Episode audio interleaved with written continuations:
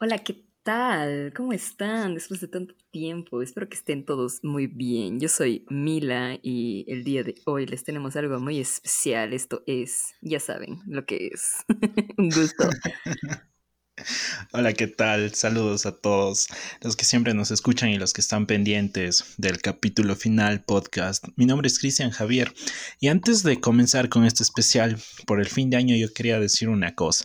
A todas las personas que les tocó y que les salió el capítulo final podcast, al menos en su top 3 de podcast de podcast más escuchados este año, que me manden la captura y yo les invito una biela. Ese es el trato.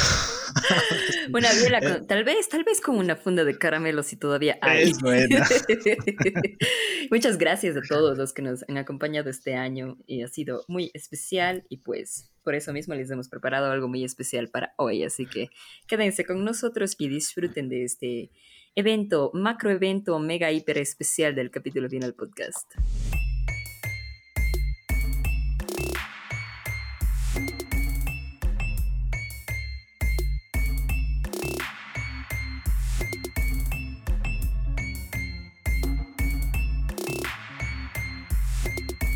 ¿Qué te pareció este año? ¿Qué tal estuvo tu 2020? Pues, a ver, siendo sincera, justo hace, creo que dos días hice una pequeña pregunta en Instagram y les había preguntado si es que este año había sido su peor año o habían tenido años peores. Y siendo honesta, la verdad es que este no fue mi peor año. Sí, fue un año que, fue realmente un error demasiado grande en la Matrix. Yo no sé qué pasó a la gente que está haciendo toda esta simulación. Creo que por ahí se les fue algún control alt suprimir y hubo un glitch. Pero realmente... Eh, este año se bugueó. Sí. o sea, el bug fue increíble. O sea, llegó, llegó así, worldwide, Mr. Worldwide como Pitbull, o sea, increíble. Pero no, no, o sea, muy aparte de todo, eh, teniendo en cuenta que eh, hubieron muchas pérdidas de todo tipo, desde pérdidas de, personas, pérdidas de, bienes y muchas cosas. Eh, creo que eh, al, uno al analizar las cosas, no con el, el ánimo de ser súper positiva, tóxica, de, ay, todo está, estamos bien y toda la vaina. Eh, creo que de estas tragedias, creo que siempre sale algo, ya sea agradable o qué sé yo, o algo, algo, algo interesante, algo que hayamos creo que aprendido todo, porque yo creo que todos nos tocó aprender algo a, a, las malas, a las buenas o a las malas, o sea, desde la gente que tuvo que empezar a trabajar desde sus casas o estudiar desde casa, o sea, fue un año de aguantar y, y, y, y de decir, pucha, o sea, de aquí me toca ser Mm, estás mamadísimo, porque si no, este año me va a sacar la me va a sacar del aire voy a quedar en la lona. Pero pues, o sea, fue una aventura de, de, un, de esas, de esas de esas montañas rusas, pero de las de aquí de Ecuador, así de es que están puestas encima de bloques, así, que no sabes si es que te caes sí, de que ya mismo te caes y te vas saliendo con todo y callito y ya. Pero bueno, pues creo que si estamos acá, es por algo.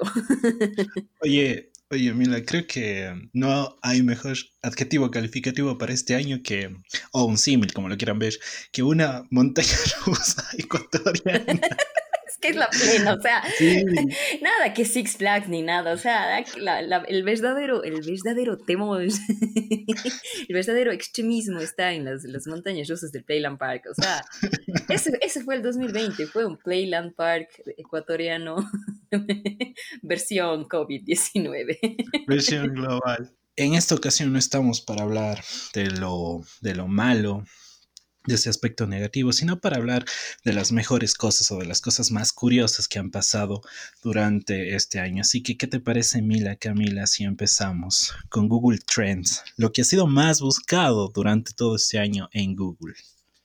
Pues obviamente, como es de esperarse, este, mucha gente recurrió a la Internet para tratar de entender la realidad que nos estaba azotando. Así que en tercer lugar, o sea, yo la verdad, ahorita que, que, estoy revisando, esto se me hace tan lejano y es como que no hubiera pasado este año, porque, porque es como que el 2020 fue la pandemia, o sea, todo lo que pasó de enero a marzo es como que una especie de recuerdo de fin de semana y todo el resto es, es pandemia. Pero pues en, entre las búsquedas de, o sea, lo que más se buscó en el top 3, en el tercer lugar tenemos a Kobe Bryant, que como ustedes recordarán era un jugador de la NBA y sufrió un accidente que fue a, comienzos del año y tristemente falleció conjunto con su hija. Entonces, pues obviamente fue una conmoción porque, puchos, este man era, era, era un, prodigio, o sea, era un astro. Yo no soy fan de, de, los deportes, en realidad casi que nunca en la vida vi un partido de, de, de básquet de, de la NBA. Nadie en este podcast es fanático de los Cabe recalcar. Pero obviamente sé, de, de, este personaje, conozco un poco la, la, o sea, no, no su historia, pero el background, o sea, el contexto de todo esto, porque realmente fue un accidente trágico y creo que eso fue lo que más conmoción causó, ¿no? Porque, o sea, como sea, pucha, o sea, fue el, helicóptero, creo que se estrelló contra algún lado, perdió el control y se perdieron dos vidas. Entonces, pues, eh, entramos en este top un poco triste eh, con la muerte de Kobe Bryant. Antes de continuar con el puesto número 2 en este top, yo quiero dar un pequeño comentario que me pareció demasiado impresionante. Este top está escalado hasta el puesto número 10 y a mí me parece sencillamente impresionante, pero impresionante en demasía que una de las palabras que no estén dentro de este top sea las 3X, el no por el porno, lo que sea. A mí me parece sencillamente fascinante.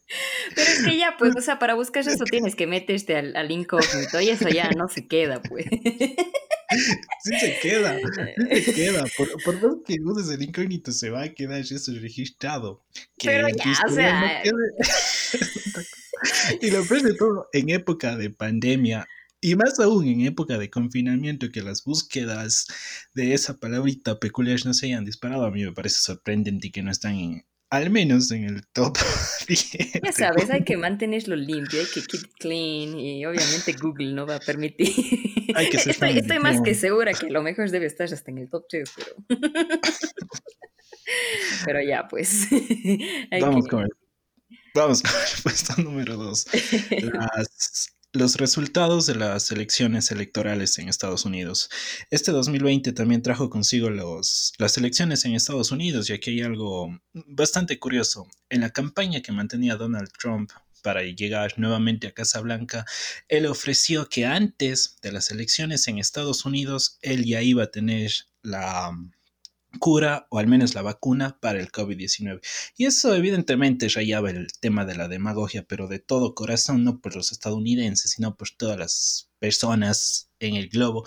Yo esperaba que sea cierto y que pueda, y que pueda llegar evidentemente a darse esta vacuna para el COVID-19. Lastimosamente para el mundo y lastimosamente para la campaña de Donald Trump no estuvieron listas hasta hace pocas semanas, realmente, cuando ya empezó el proceso de vacunación en Estados Unidos. Causó varias, varias repercusiones las elecciones en Estados Unidos, tanto así que a pesar de que fueron hace relativamente pocas semanas, se encontraron en el puesto número 2. Esto también se debe al sistema electoral que tiene Estados Unidos. Se demoraron por asuntos eh, legales, más que nada en el conteo de votos, y la gente me imagino que estuvo constantemente revisando eh, los resultados electorales en cada uno de los estados. Es por eso que mm, asumo que las elecciones en Estados Unidos estuvieron en el top número 2 de las búsquedas de Google. Una de esas personas pendientes de búsqueda era yo, la verdad. tenía, pánico, tenía pánico de, leer que, Trump iba, a ganar. No, no es mi país, no es mi presidente, pero es que no puedo comprender cómo alguien tan estúpido puede estar en el poder. Y luego me doy cuenta que estoy en Ecuador y digo, ah, no, sí es posible. y se me pasa. pero sí, sí, estuvo, estuvo complicado todo esto, porque como, como decía Chris, es un sistema súper raro, o sea, yo no, nunca entendí, simplemente estaba esperando a, que alguien diga algo. no entendía mucho de cómo eran los, los estados, que ni sé qué, yo así, pucha, no pueden hacer como en los gobiernos estudiantiles o aquí, ¿no? Pero bueno, pues sí, como ya saben, eh, Joe Biden fue quien ganó y esperemos que, que de ahí salga algo medio alhaja en todo caso, pues, no sé, no sé, no, no hay que decir nada porque es, como, está, hay, había un dicho que alguien dijo. Es como invocar. Sí, sí, sí, alguien dijo como que, o sea, para, o sea, no es, es un, es un, tapas un mal con otro mal. Entonces dije, ya, no, no, no, con tal de que no, no empiecen una tercera guerra mundial como quisieron empezar en enero, estoy tranquila. Y pues eh, en el número uno, como era de esperarse, obviamente, la palabra más buscada en el 2020 es coronavirus. Y obvio, o sea, ¿cómo no iba a ser? La gran sorpresa de la noche. Obviamente, pues porque, o sea, creo que hasta yo busqué, mi, mi mami, mi ñaña, todo el mundo creo que en esta casa debe haber buscado esa palabra como unas 10 veces a lo, a lo mucho.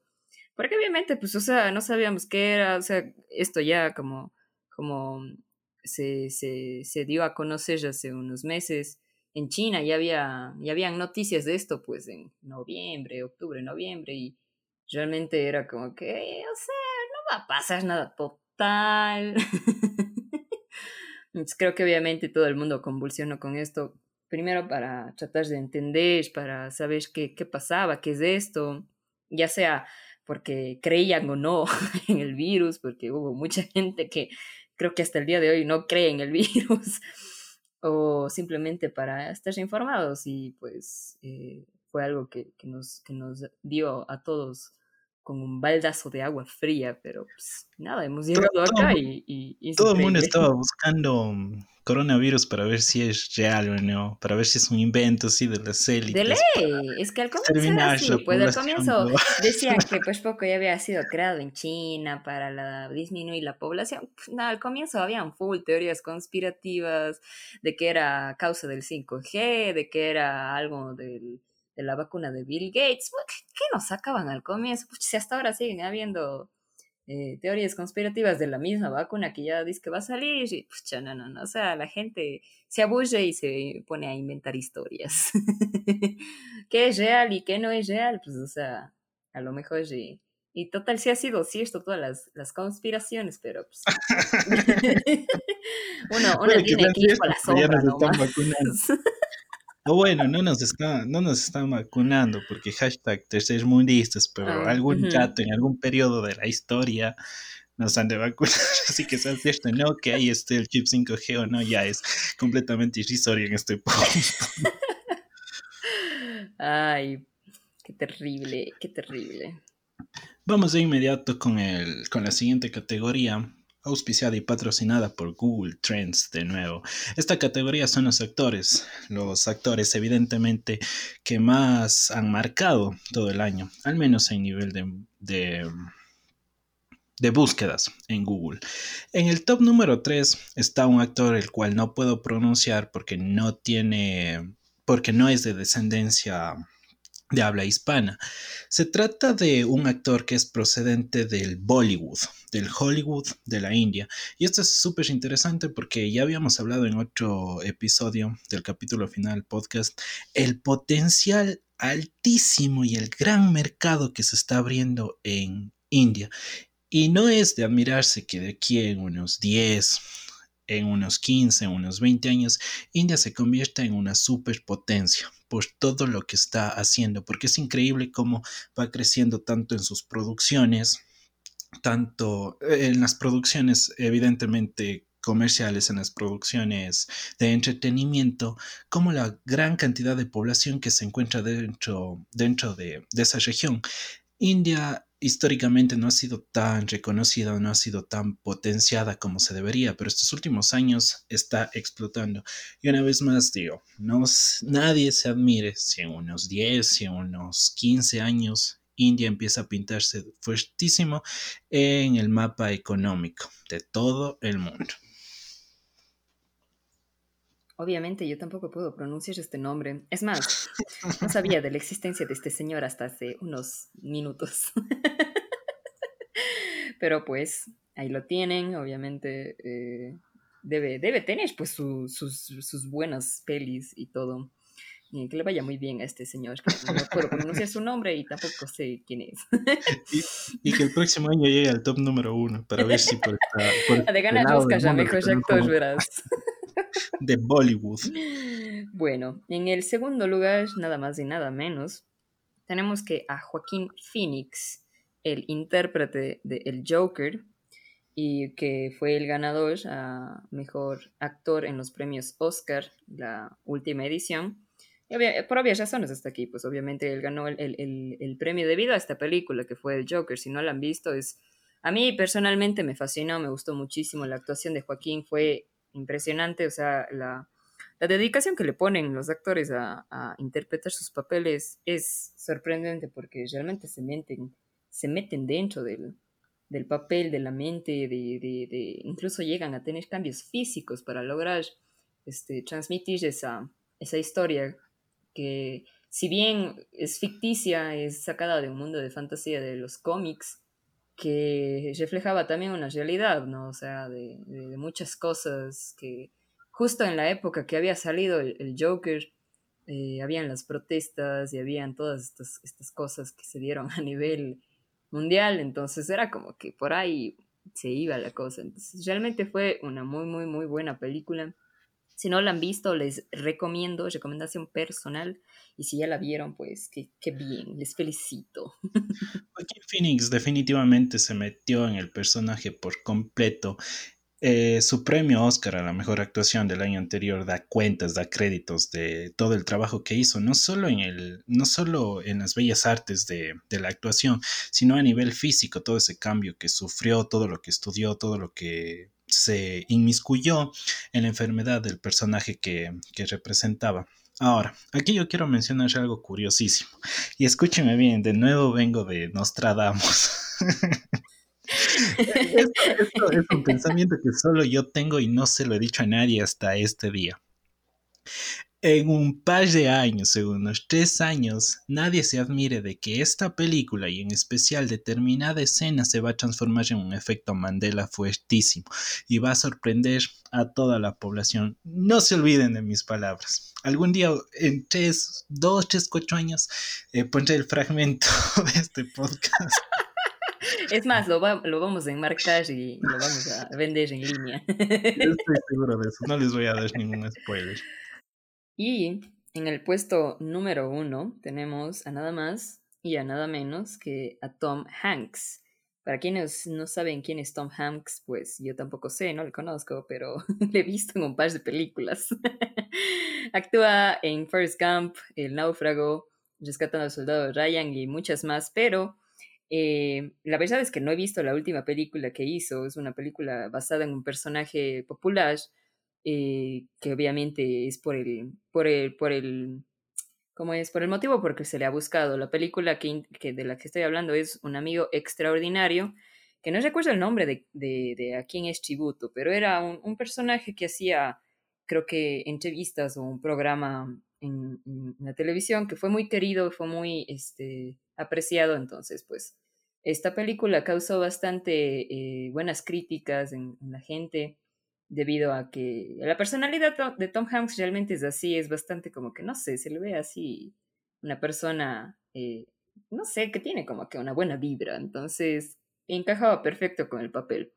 Obviamente, pues, em, como, como, como, les dije, no he visto yo la película, pero he leído una que otra por ahí eh, reseña y pues está, está bastante buena. Así que si tienen el chance de ir a ver, pues vayan y vean y me cuentan qué tal. Además, todo el mundo le conoce por su papel en Forrest Gump. Y el que no haya visto esta peli esa película, no, literalmente no es, no es ser humano, no es una persona que haya vivido en este planeta. Bueno, me presento, no soy un ser humano, no he visto Forrest Gump.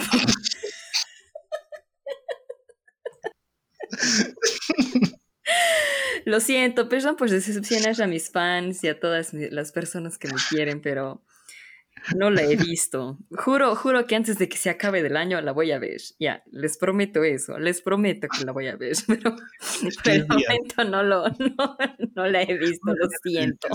Es aproximadamente 42 horas. Sí se puede, sí se puede. Sí, sí, sí, la película no dura más de dos horas. Así que tienes todo el tiempo del mundo para ver y para no, no decepcionar más aún a todos tus fans. ¿Qué te parece si vamos inmediato con la segunda categoría? Con otra categoría, perdón, de los Google Trends.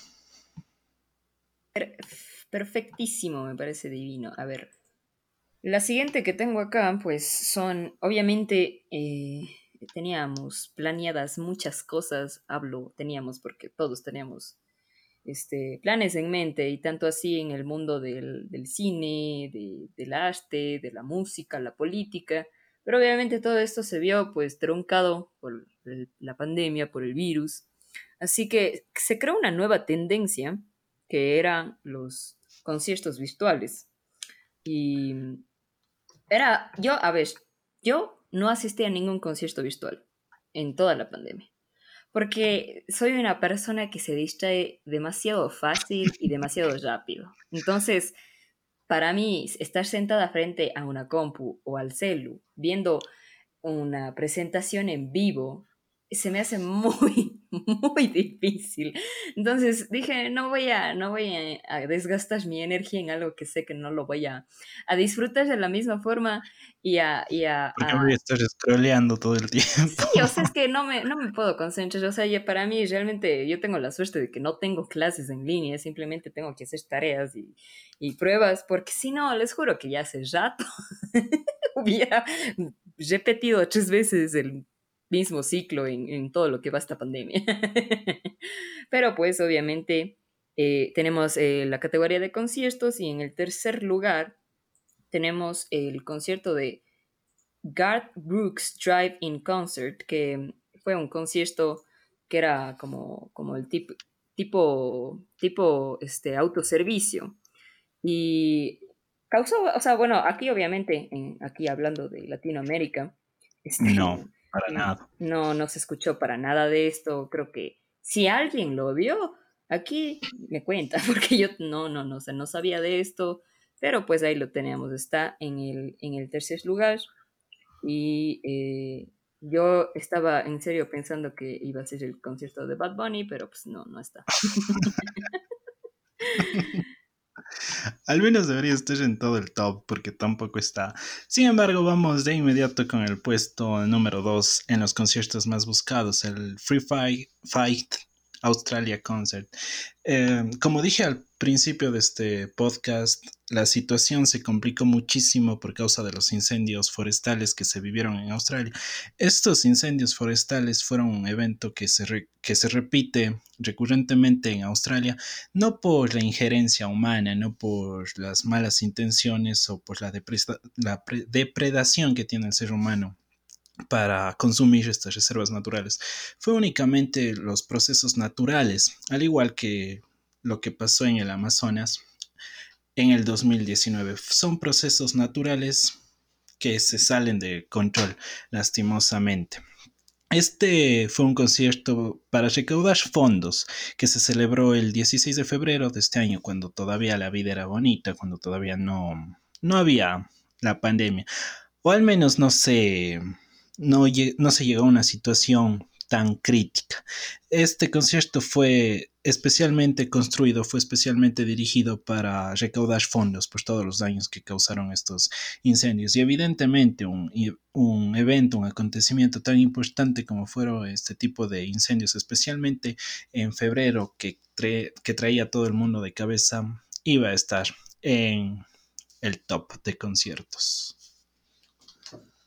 Y como primer lugar, tenemos el Together at Home Concert, que fue eh, un concierto eh, a nivel mundial con, la, con el objetivo de recaudar fondos para apoyo a los trabajadores de salud y de la OMS, pues todo el tema de COVID, pues todo, todo, todo lo que pasó y realmente este sí fue un, un concierto bien grande em, en el sentido de que participaron muchos artistas de renombre, como Lady Gaga, por ejemplo. Tampoco lo vi, como dije, no vi ninguno. Pero sé que este fue un concierto benéfico, por el que obviamente pues está en el puesto número uno. Ya, si es que tienen el chance de verlo, creo que lo pueden ver en algún lado. Creo que sí se hizo hasta un documental o alguna cosa por el estilo, pero pues ahí lo tienen, Together at Home, por es que... Es que este concierto tenía que sí o sí estar en el número uno. Y imaginemos la situación. Un concierto organizado por Lady Gaga y presentado por Jimmy Fallon. Es que no había pie, no había motivo, no había forma de que esto vaya a salir mal. Un concierto de estas características con este tipo de personalidades en todo el mundo era más que obvio que tenía que estar en el puesto número uno de este top. Y como lo dijo Mila, sí, yo también lamento muchísimo que el concierto virtual de Bad Bunny no esté, pero ¿qué le vamos a hacer? Siguiente categoría. Uh, un abrazo a Brad Bunny. a Brad Bunny. que nos escuche. Tan destacado, es más, ¿ustedes qué creen? bueno, la siguiente categoría que tenemos son videojuegos. Y realmente fue un año grande para los videojuegos, porque obviamente, como teníamos que quedarnos en nuestras casas, entonces uno tenía que encontrar las maneras de distraerse, de buscar algún tipo de actividad aparte de la universidad, la escuela, el trabajo, que ya nos tenía como locos, que no sabíamos cómo hacer, pues hubieron muchos, muchos juegos que salieron en, este año, si no estoy mal, eh, este año fue el lanzamiento del PS5, del PlayStation 5 que espero eh, que algún día alguien me regale, si es que le interesa, pues ya saben, La próxima Navidad. y pues fue, fue un gran año para los videojuegos. En tercer lugar tenemos a Valorant. Yo la verdad eh, no soy muy gaming, no soy muy gamer, porque no tengo una buena compu para ser gamer. O sea, me, me encantaría, porque yo, a mí me fascinan los videojuegos, me encanta. Tenía un PlayStation 2 y se dañó pero mi compu es del año 1. Es más, cada vez que grabo un podcast le debo tener ahí así como, una velita al lado para que no le pase nada. Entonces no puedo disfrutar mucho de los videojuegos, especialmente de los que son eh, soportados en PC. Pero he visto que algunos amigos juegan este, este, este jueguito de Valorant. No sé de qué se trata, ¿no? He visto que es como, no sé si son como una especie de, de, tipo de mm, League of Legends o no sé si es como no, creo que Call of Duty no, no, no, no tiene nada que ver, pero pues está en tercer lugar y para los que juegan, les felicito, algún día me enseñan y me prestan una compu para poder jugar, gracias. Para el próximo año que ya se viene la Play 5. por favor, jugaría, jugaría por piedad. En el puesto número 2 tenemos al Fall Guys. Y esto es realmente peculiar y es muy triste. Voy a explicar porque el Fall Guys rápidamente se convirtió en un juego súper, súper, extremadamente popular, especialmente por la comunidad de Twitch.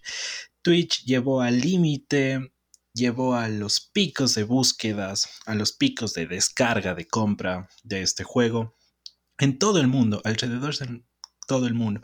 Pero este juego fue literalmente una estrella fugaz. Llegó a un punto altísimo en tan poco tiempo. Pero, así como subió, también bajó inmediatamente.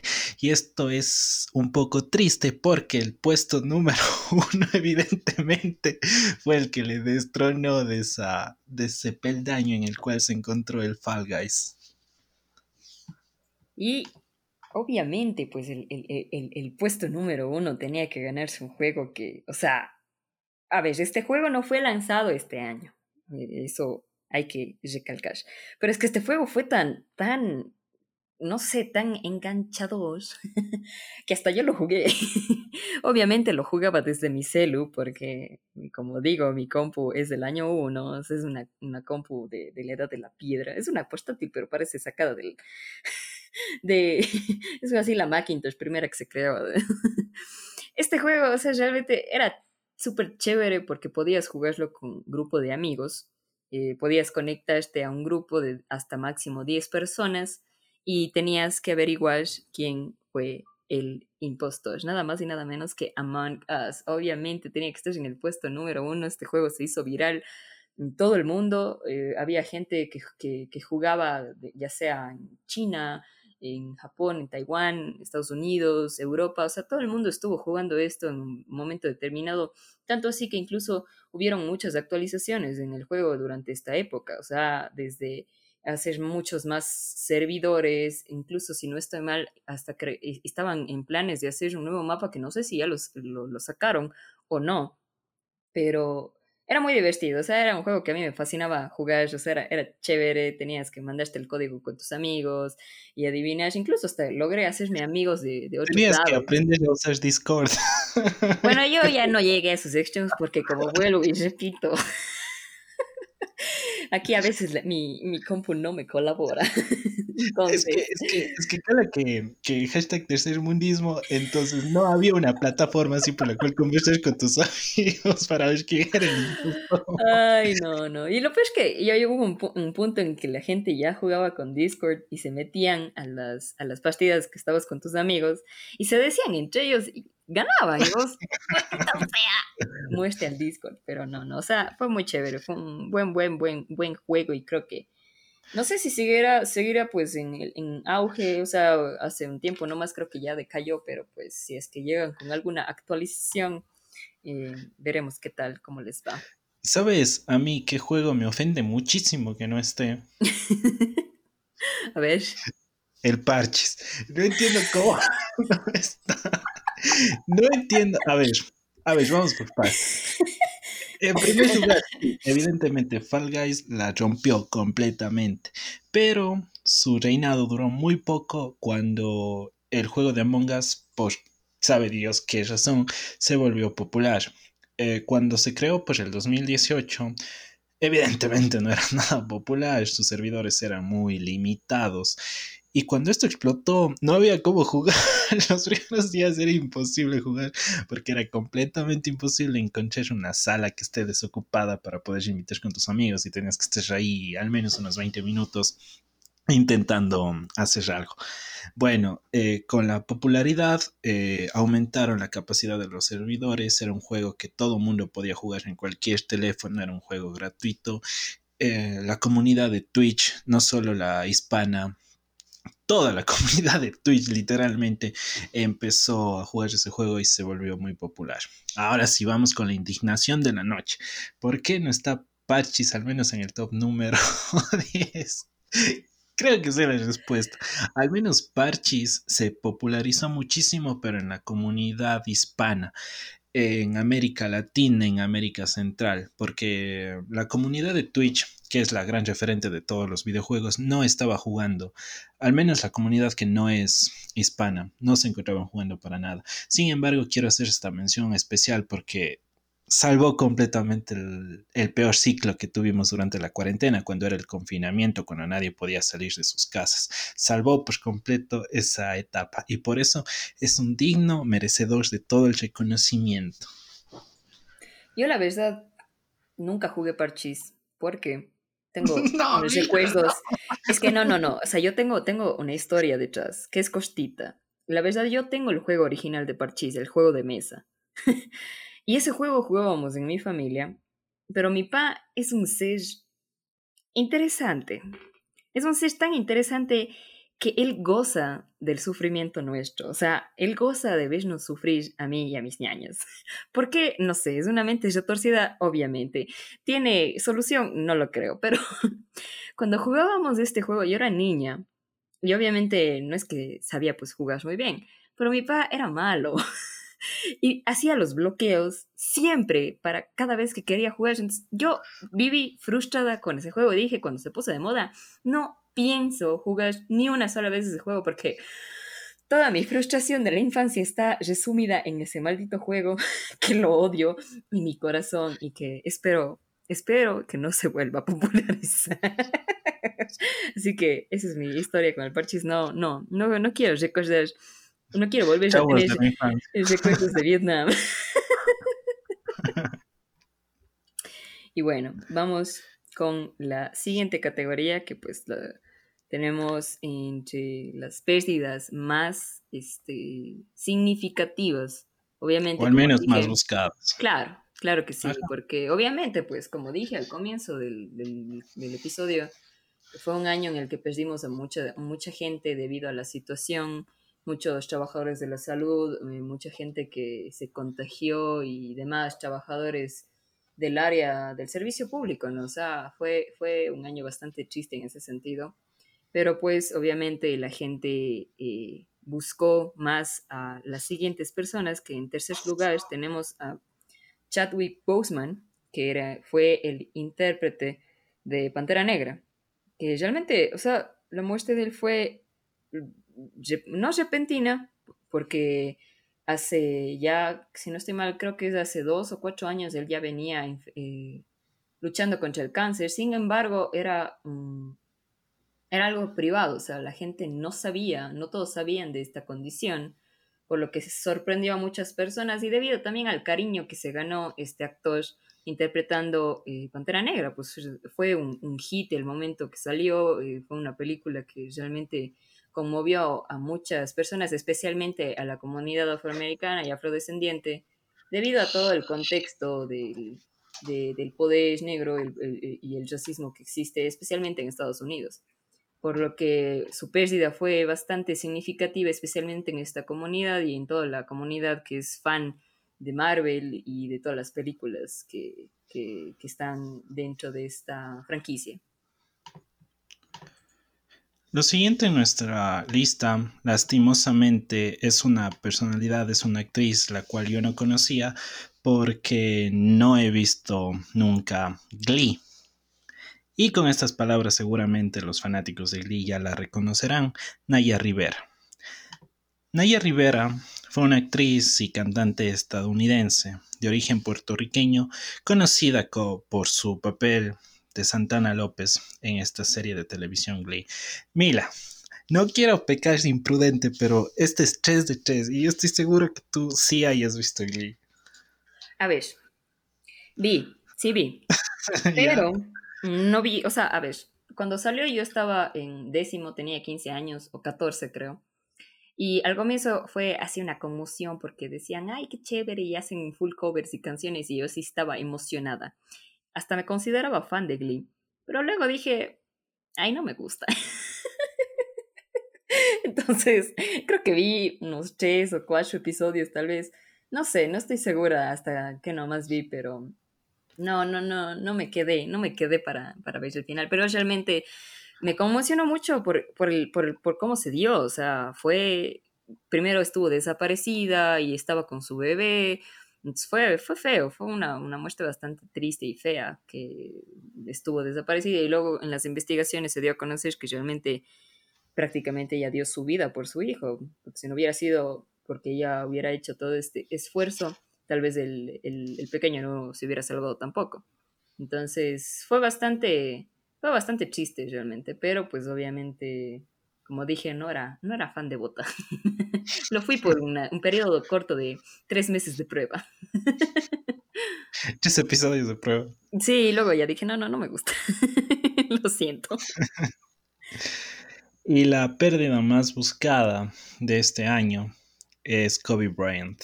Evidentemente, creo que significó muchísimo para varias personas, para muchísimas personas, de hecho, sus búsquedas dan cuenta de ello, por lo que significó para todo el deporte en general. Yo recuerdo claramente toda la conmoción social que se dio después de que se conociera su, su, lamentable fallecimiento, no solo para las personas que aman el deporte como tal, sino para las personas en general, porque Kobe representaba muchísimo en todos los videos conmemorativos que salieron a partir de ello. Se veía una actitud muy segura, una actitud muy fuerte, una presencia muy fuerte por parte de Kobe. Después de, de su fallecimiento también se realizaron varias producciones en su honor. Una de ellas es de la The Last Dance. Las personas que usan Netflix o las personas que ven en páginas piratas, no importa cómo lo veas, pudieron disfrutarlas.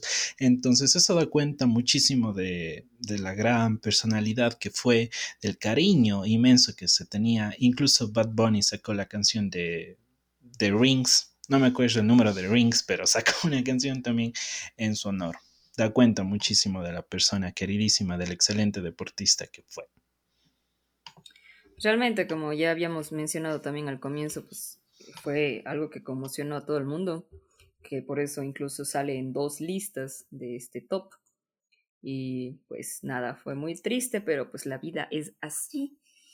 Y tenemos pérdidas y ganancias y de eso se trata todo. Proseguimos a la siguiente categoría. Súper así desalmada, ¿no? Sí, bueno, ya, ya se muere. Vamos por la siguiente. Perdonen, pero es que es así, o sea, ya, ya. Ahorita no hay como meternos en sentimentalismo porque termino chillando. en nuestra siguiente categoría tenemos las letras más buscadas, obviamente letras eh, de canciones. Y en tercer lugar, y realmente es triste que me toque a mí dar este tercer lugar. Por motivos personales, obviamente, tenemos... Si quieres, yo lo voy. no, no, no, tranquilo, aquí vamos. tenemos a Guba, que es una canción del rapero, hip hopero, chapero, criminal, como quieran llamarle, 69, 69, eh, también conocido como Tekashi, o qué sé yo, no sé. Pero estoy segura que obviamente esta canción está en, en este top porque esta canción fue la que sacó después de él haber salido de la cárcel, como sin nada, súper airoso, con la frente en alto, después de haber hecho tanta pendejada y así le premiamos a la gente a la gente que, que, que no deberíamos. Entonces aquí está, pues. La verdad no he escuchado la canción, no he escuchado ninguna canción de este tipo, no me gusta, no me agrada, eh, no pienso escuchar tampoco. Si a alguien le gusta, pues lo respeto mucho, pero a mí no me gusta y no sé, no sé, no sé qué clase de contenido haya en, este, en esta canción, así que no les recomiendo porque no le he escuchado. A mí la Mila Camila, yo estoy en esas personas que respeto a la Mila Camila, porque yo sí he escuchado esta canción. Aparte de, es curioso lo que dijiste de, que salió de la cárcel ya por motivos muy poco éticos, lo voy a decir de esa manera para no referirme con palabras oeces. voy a decirlo así.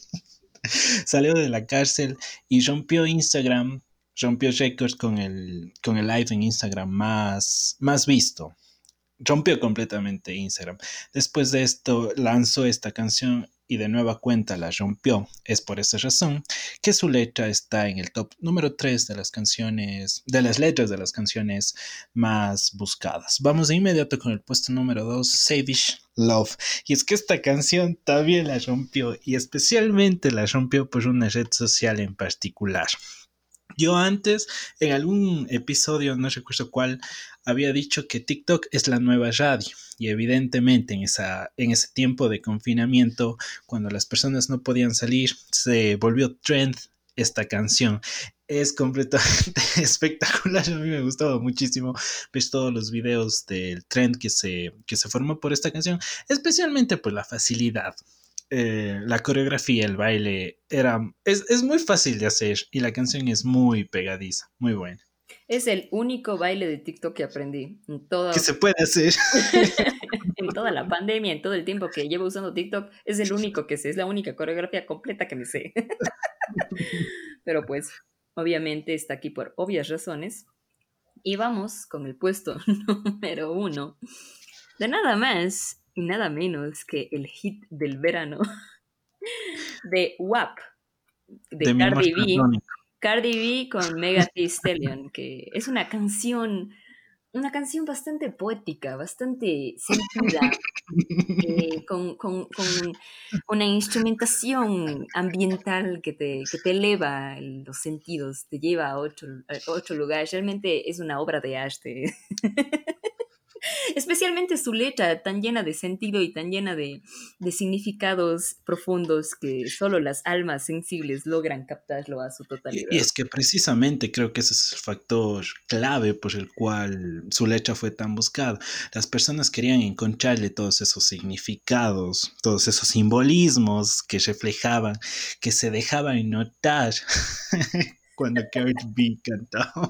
Claro que sí, obviamente. Y, la coreografía que también se hizo popular en TikTok ni se diga, eso es una obra de arte. Es más, mi propósito de año nuevo va a ser aprenderme esa coreografía para decir que sé dos bailes de TikTok. los bellos recuerdos y los bellos momentos, las bellas letras y las bellas frases de Cardi B durante todo este 2020.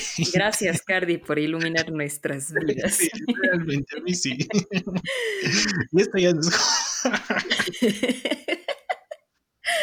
bueno, Proseguimos con nuestra siguiente categoría, que es películas, las películas más buscadas del 2020. En tercer lugar teníamos nada más y nada menos que Pantera Negra, Black Panther, por, obviamente por la razón que ya les había explicado anteriormente. La pérdida de Chadwick Boseman hizo que el rating de esta película vuelva a subir casi a los tops, debido a que realmente no es una película del 2020, pero fue el impacto que causó Chadwick, que, mucha, que mucha gente se puso a ver, la, volvió a ver, eh, volvió a, recordar todos esos, esos momentos, últimos momentos, digamos, en pantalla de Chadwick y por eso es que la tenemos en el top 3, en el tercer lugar de, este, de las, las películas más buscadas del 2020. Además de eso, no sé si la razón principal sea lo de Chadwick, porque no he contrastado los datos antes y después de su fallecimiento, pero es considerada una de las mejores películas de todo el universo cinematográfico de Marvel. Tal vez eso también sea un factor importante, como lo digo, no sé si esa, esa distinción la consiguió antes o después del fallecimiento del protagonista, pero ahí está, en el puesto número 3. Vamos de inmediato con el puesto número 2 que esta fue mi película favorita del 2019, pero voy a explicar a continuación. 1917. A ver. 1917, en primer lugar, fue lanzada oficialmente en el, el año anterior. Sin embargo, acá Nuevamente, hashtag América Latina fue estrenada oficialmente en este año, específicamente en febrero. Me acuerdo clarísimo porque la vi como tres veces en el cine, después de haberla visto pirata porque no estaba disponible de una forma legal acá. 1917 la consideré la mejor película del año anterior porque es una pieza espectacular. Es un plano secuencia. A ver, si bien en historia no es tan espectacular, no es una historia que te rompa la mente, que te haga reflexionar sobre la vida y un montón de etcéteras, en su parte técnica es una película preciosa. Es un plano secuencia. Eh, la trama se basa principalmente en un soldado que tiene que, en un par de soldados que tienen que ir del punto A al punto B. Ahora imagínense todos los conflictos, todos los problemas que transcurren durante una guerra, durante un conflicto, y es por esa razón que se decidió hacerlo en un plano secuencia. Obviamente la película no es un plano secuencia, sino da la ilusión, porque es construida tan bien en el aspecto técnico de que sí, efectivamente es un plano secuencia. En la gala de premiación de los últimos Oscars, 1917 se llevó el premio a la mejor fotografía, evidentemente por su plano secuencia, por la preciosidad de sus tomas. También se llevó el premio a mejor sonido porque la producción de esta película fue, fue completamente espectacular y fuera de todos los cánones. Se instalaron micrófonos, como ya les dije, la premisa es un... Están en una guerra. Se instalaron dos micrófonos en cada casco de los soldados. Se instalaron dos micrófonos en cada bota de los soldados. Hagan cuenta eso para todos los soldados que, que se encuentran. Finalmente la película la considero espectacular. Fue una sorpresa para mí que esté en el puesto número 2 de este año y vale muchísimo la pena vale muchísimo la pena y la recomendación más grande que les puedo hacer es que cuando la vayan a ver, la vean en su dispositivo, en su pantalla más grande que tengan. Y siguiendo rápidamente, bueno, esta película, a ver, por muchos motivos está en el top número uno, o sea, en el puesto número uno. De, primero, porque ganó como mejor película en los premios Oscar. Y segundo, porque a pesar de haber ganado, esa es la creo, si no estoy mal, es la primera película coreana que gana un Oscar a mejor película. Nada más y nada menos que Parásitos. Y, o sea, es, es, es, una película bastante interesante, ¿no? O sea, es medio un poco satírica, un poco mm, oscura al final, o sea, para los que han visto sabrán a lo que me refiero. Pero es interesante porque la narrativa de esta película, lo, lo que el director que no puedo pronunciar su nombre, eh, Baran creo que es, no, ese es, ese es el de, ese es el de Dark, perdón, me equivoqué. Pero este... en los gustos. se me fusiona. El director es lo que comentaba, es como que, a ver, el, la película se basa en una familia de, de clase baja que llega a trabajar donde una familia de clase alta, entonces es como que hacía esta especie de de similitud entre quién es el parásito para quién, si es que los de clase baja, que son parásitos para los de clase alta o viceversa. Entonces, te hacía pensar en esto y como decía, tiene un, tono un poco satírico, un poco de comedia por ahí, hay veces que se mandan sus chistes crudos, pero es que es muy interesante cómo e-, ellos logran este, establecer todo lo que hacen y el final realmente te deja, te asombra porque es un final que no esperas para nada, que, o sea, no, no, no, no, no, no lo esperas, pues nada del mundo. Y les recomiendo, les recomiendo mucho, mucho, mucho que vean esta película porque es, es, es realmente una, una, una, una masterpiece, una obra de arte de, de Corea, Corea del Sur, obviamente, porque Corea del Norte, pues medio difícil, le veo que... medio difícil que se vea. Pero muy buena, muy buena película, bien merecido ese, ese Oscar y también, obviamente, pues el, el primer lugar de, de, de, de las búsquedas de Bon Jung-u. Gracias, ya, perdón. Bon Jung-u, sí. Se me, se me, se me estaba... Yo quiero decir algo que seguramente no les guste de esta película. estaba, estaba muy atento de los Oscars, de la última edición, evidentemente. E incluso hice una grilla de, de, todas las películas que consideraba en las diferentes categorías. Y aquí pasó algo súper curioso. Les voy a explicar. Eh, Parasite gana como mejor película extranjera, completamente de acuerdo. Era más que obvio y más que merecido también que gane.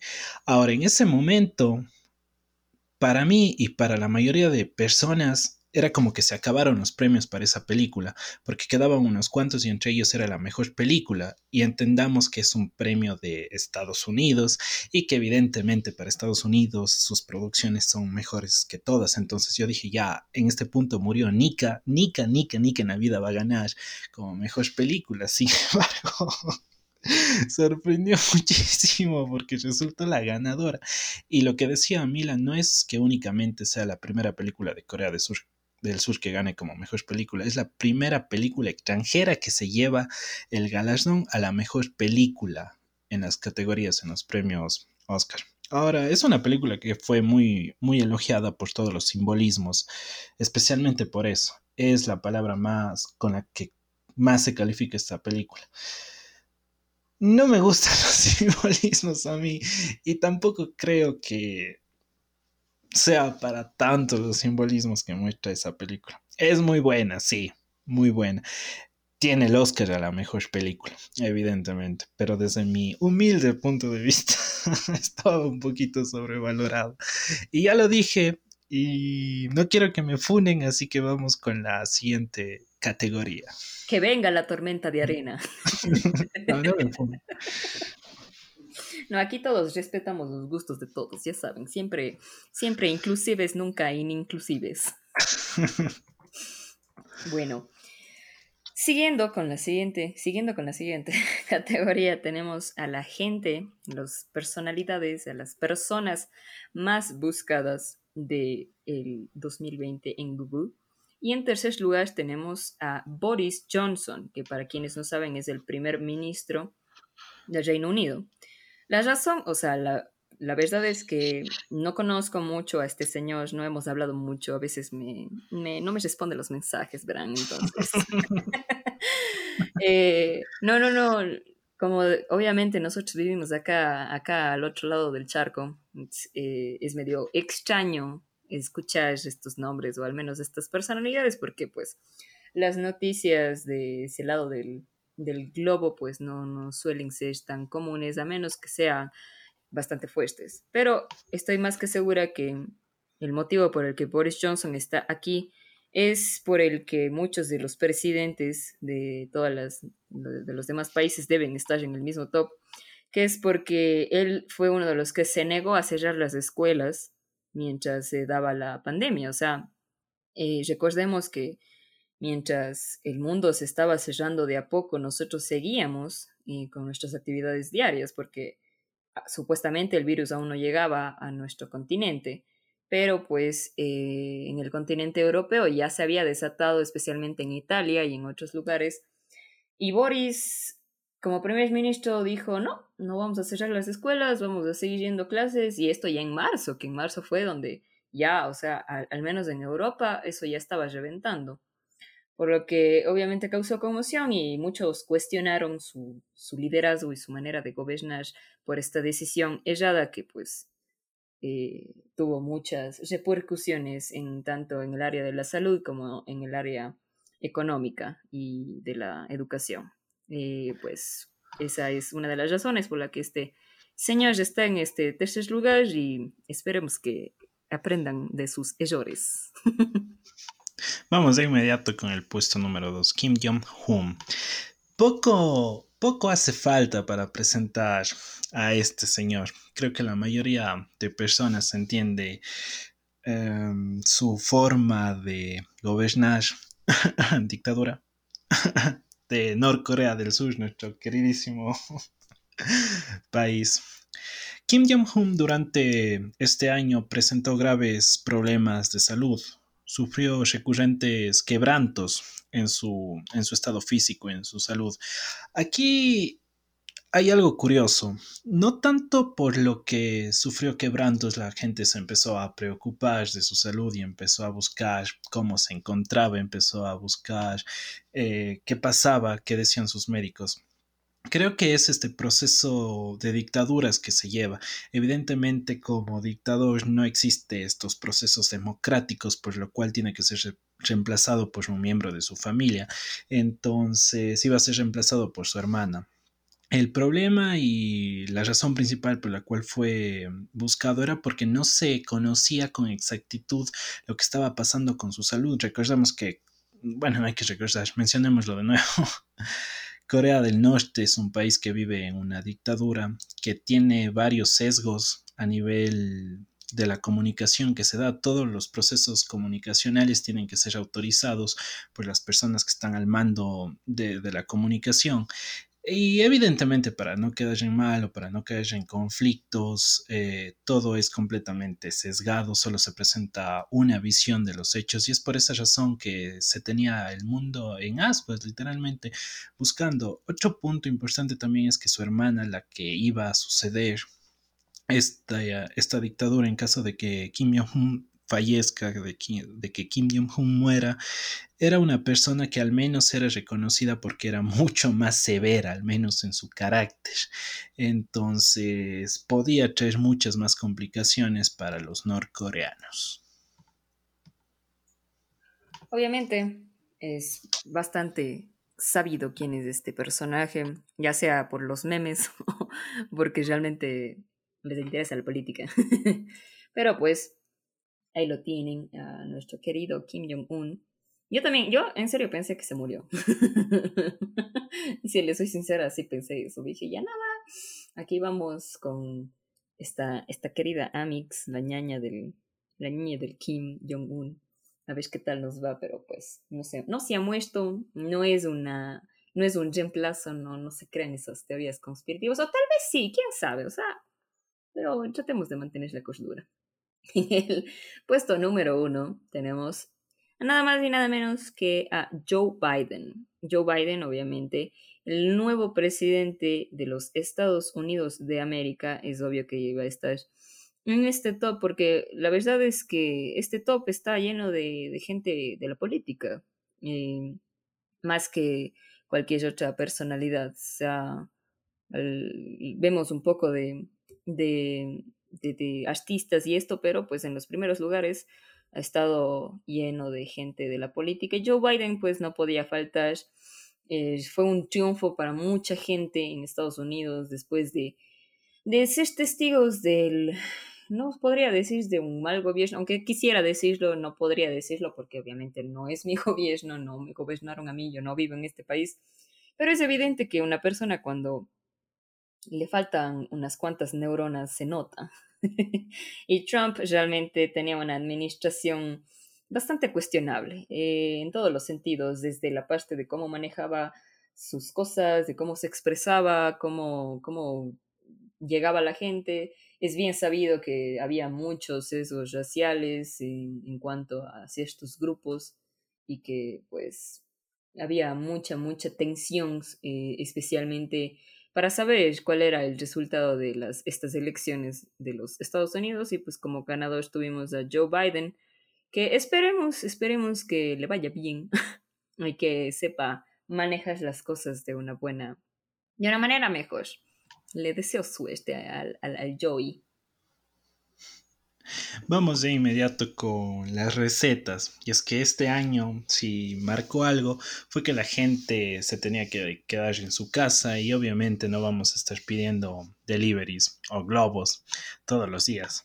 De una forma u otra había que aprender a cocinar.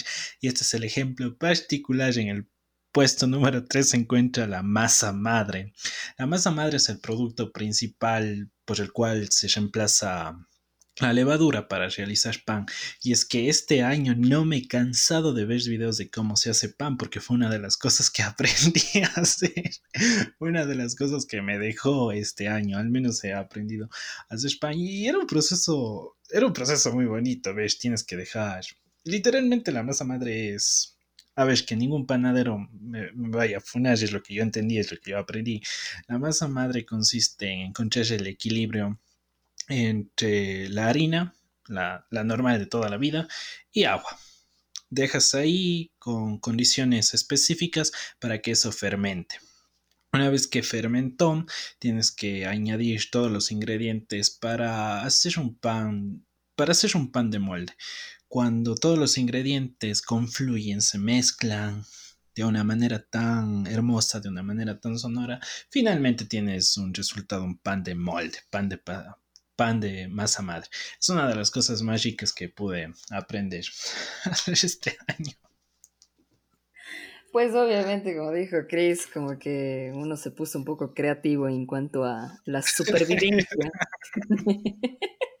y, la, y sobrellevas este año de alguna forma.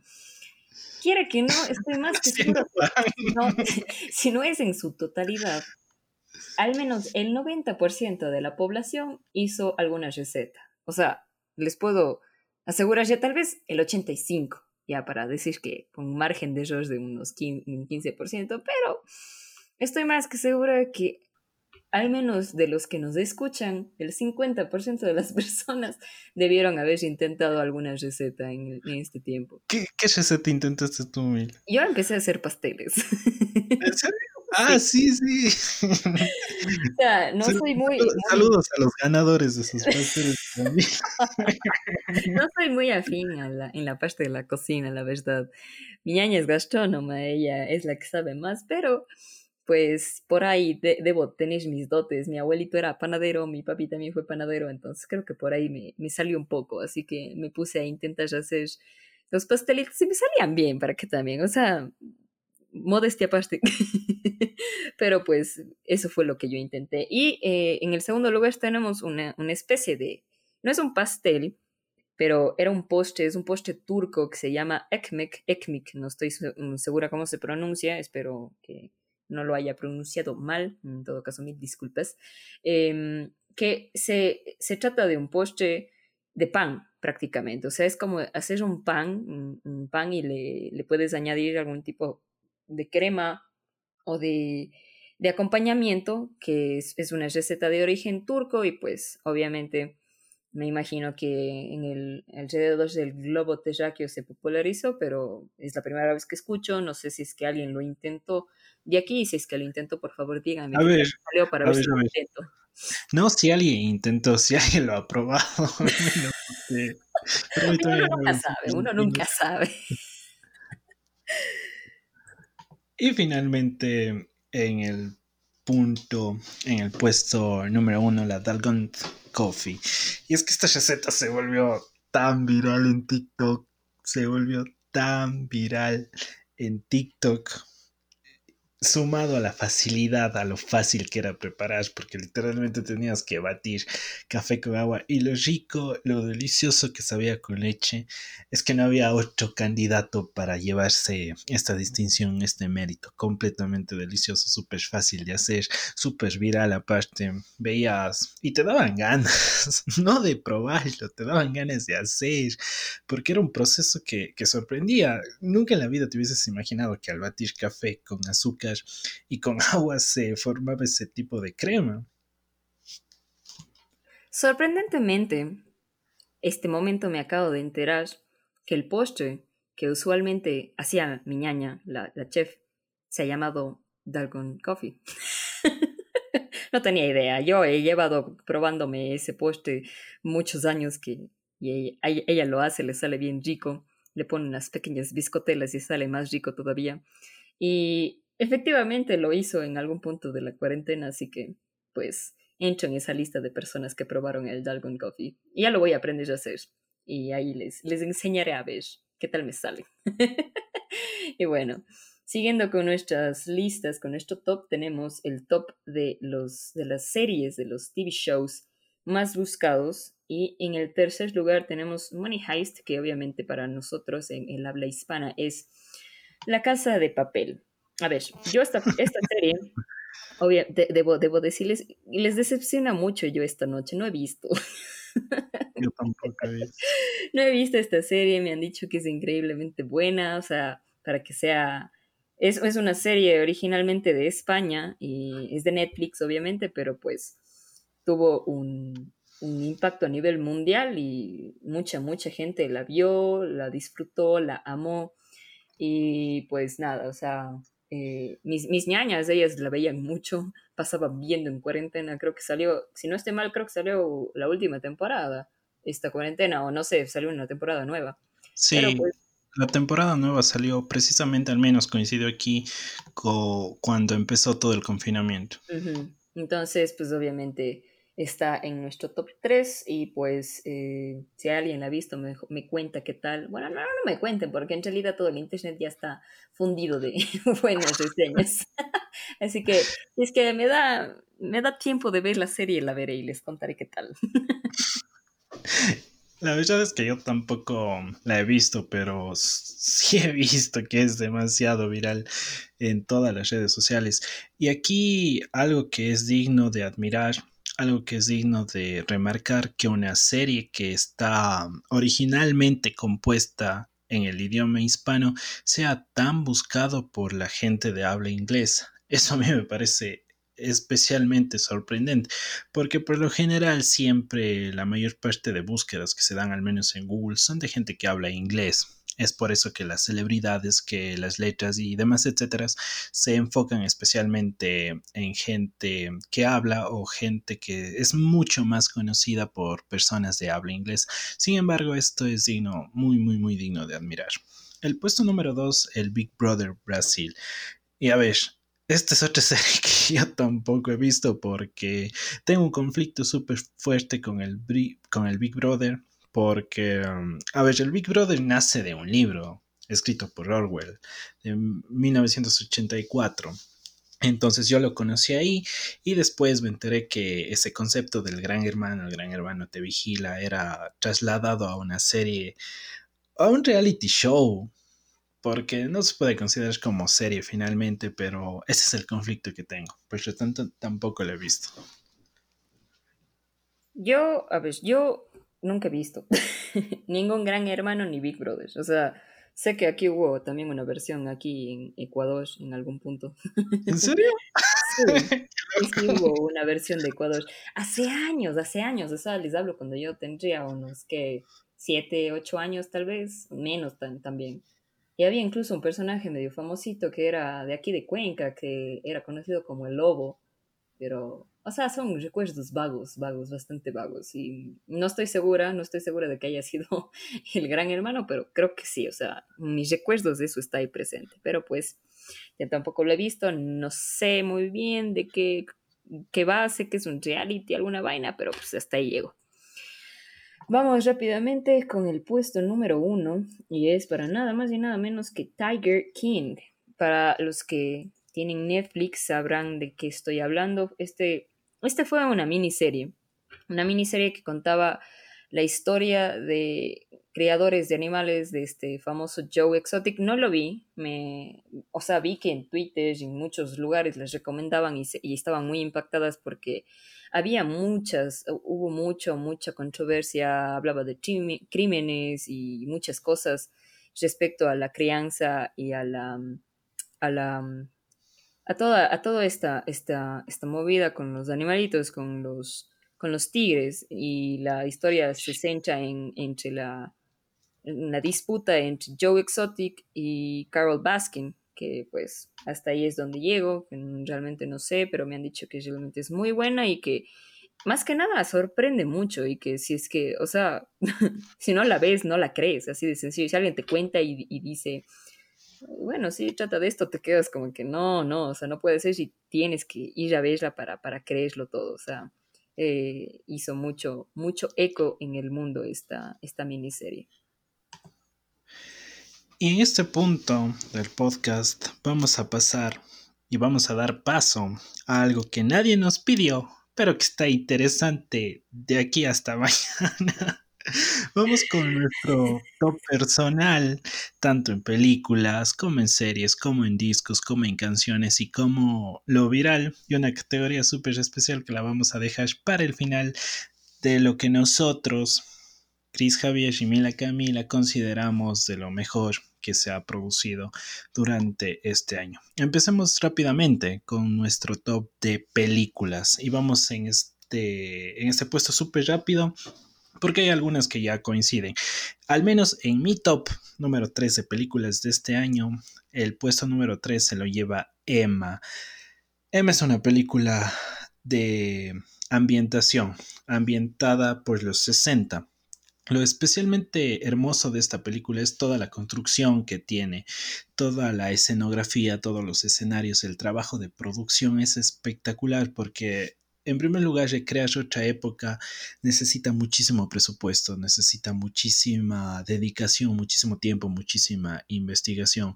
Finalmente, el rol protagónico que se le da a la protagonista, no quiero hacer muchos spoilers porque hablar tan solo de una pequeña fracción de la película ya es que te enteres de muchísimo. Poco más que decir que está protagonizada por, por Anna Taylor Joy, que ya hablaré de ella más adelante. Es una película que está a nivel de Mujercitas, otra de las categorías, otra de las películas nominadas en la ocasión anterior al premio Oscar. En el puesto número 2 Puse de nuevo 1917 porque ya hablé de esa película y la considero hermosa. Finalmente, la mejor película que de este año, que fue producida este año y que salió este año, se la lleva Borat 2.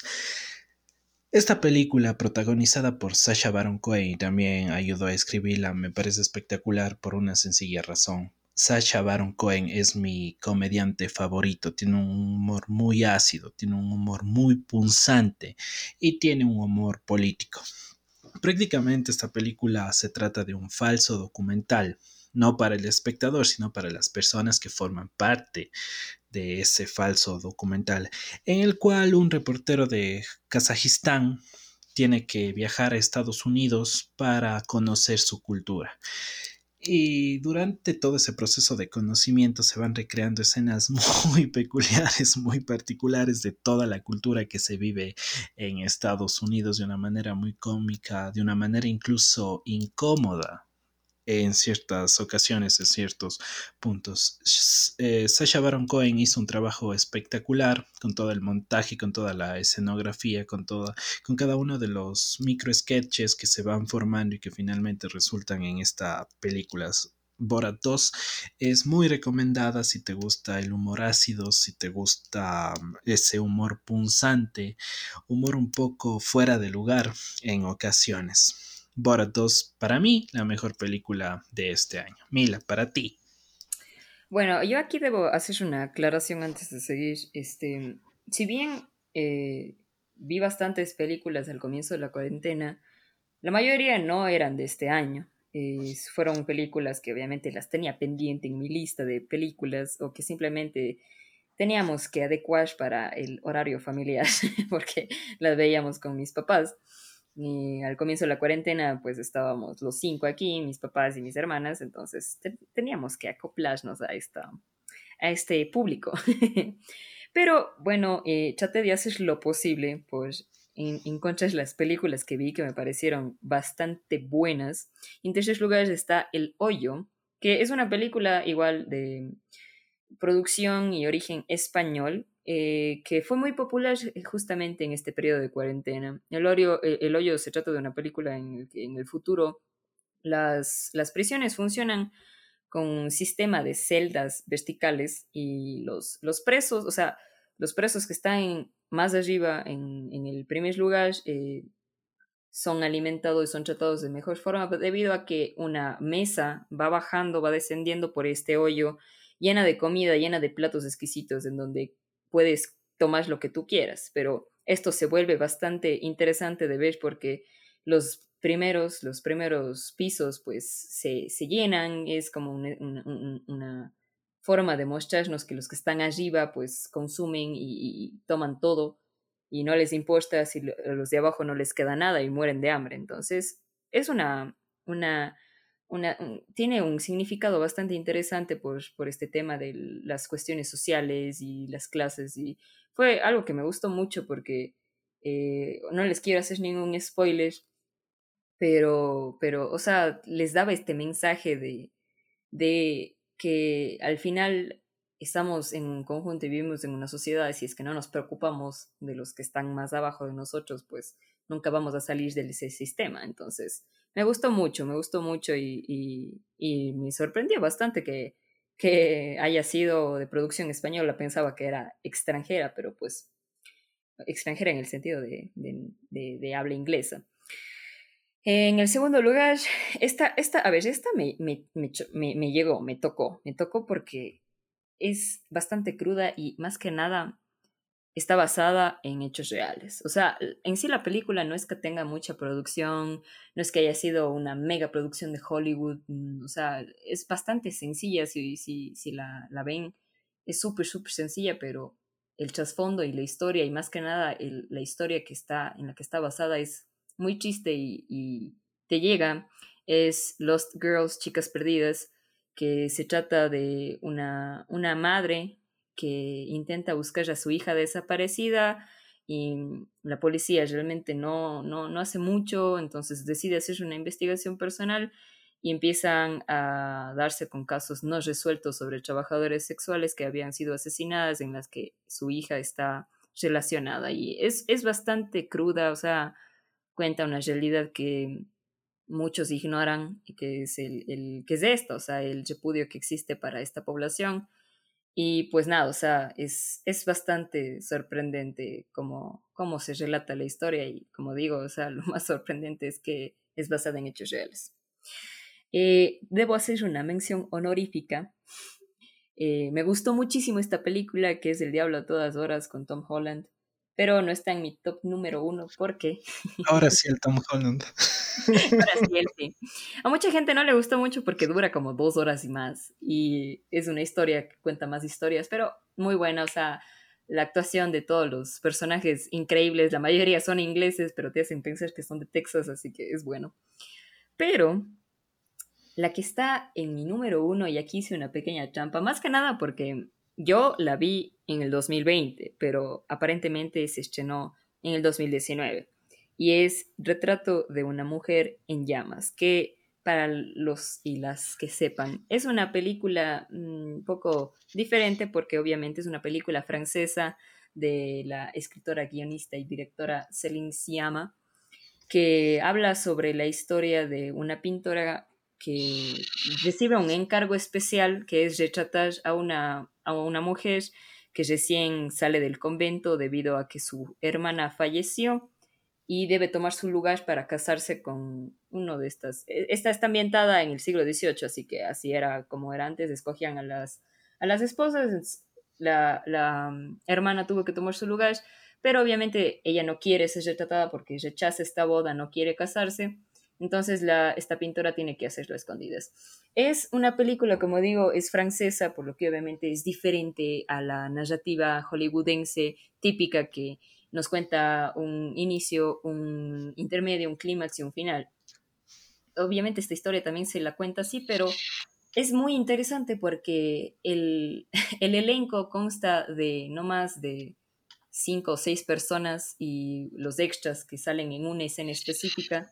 No hay exceso de diálogo. Es, es, una película bastante sentimental y es mi favorita personalmente porque obviamente como queer que soy, me llegó y me tocó al corazón porque es una historia de amor que es, no tiene un final feliz porque obviamente, o sea, tiene un final agridulce porque te muestran unas escenas por aquí y por allá, pero pues era el siglo XVIII y hay que entender el contexto de todo eso, así que es, es muy bonita y a mí al menos me, me tocó el alma y si no hubiera sido por esa película, la vi en un momento específico en el que yo estaba pasando por momentos duros, que fue al comienzo del año, entonces me, me llenó mucho y pasé obsesionada con la película todo el año, así que la he visto como unas cinco veces más porque me encanta.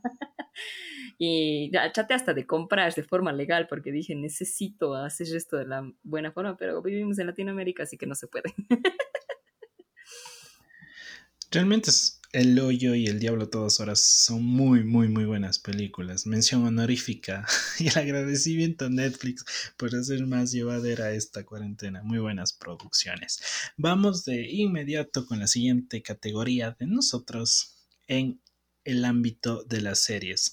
Las series de este año que han marcado, o al menos que para nuestro entender, para nuestros gustos han sido las mejores. En mi top 3, el número 3, Better Call Saul, la temporada número 5 que se estrenó a principios de este confinamiento, al menos aquí en Ecuador. Better Call Saul es la serie derivada de la famosísima y la tan afamada Breaking Bad, en la cual se cuenta la historia del abogado Saul Goodman. A ver, Better Call Saul en sus tres primeras temporadas son preciosas, son bellísimas y hoy por hoy yo considero la mejor serie. Sin embargo, para la mayoría de entendidos, para la mayoría de críticos, es una serie muy lenta, es una serie que no está relacionada en lo más mínimo, al menos en narrativa, con lo que fue Breaking Bad. Y creo que las personas que empezaron a ver esta serie se esperaba un Breaking Bad 2.0. Nada que ver. Sin embargo, desde la temporada número 4 y más aún con la temporada 5 que salió este año, es que para mí se han convertido en una serie que supera por mucho, por mucho a su antecesora que es Breaking Bad. En la temporada 5 se desarrolla aún más el personaje de Saul Goodman, Saul Goodman que finalmente se convierte en ese abogado que todos conocíamos en Breaking Bad. Finalmente su metamorfosis, su proceso de transformación llega al clímax y empieza ya a desarrollar su papel por el cual todo el mundo lo amó, todo el mundo lo quiso, que es el abogado Saul Goodman. Mención honorífica también para Rhea, que es la coprotagonista que hace un papel y una actuación que es preciosa. Creo que todo mundo se espera el desenlace de, este personaje por lo que hemos visto ya en Breaking Bad. Sin embargo, es un personaje que se robó completamente el show, al menos durante esta temporada número 5.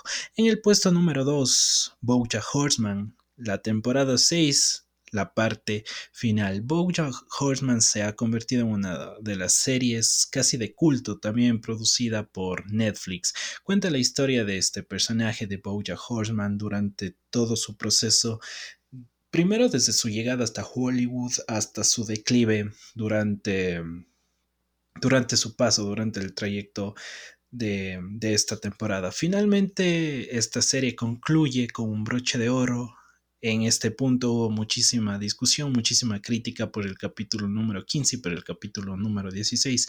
El capítulo número 15 actualmente es el considerado el mejor de la serie y varía muchísimo con la línea temporal, varía muchísimo con la narrativa que nos estaba presentando la serie hasta ese punto.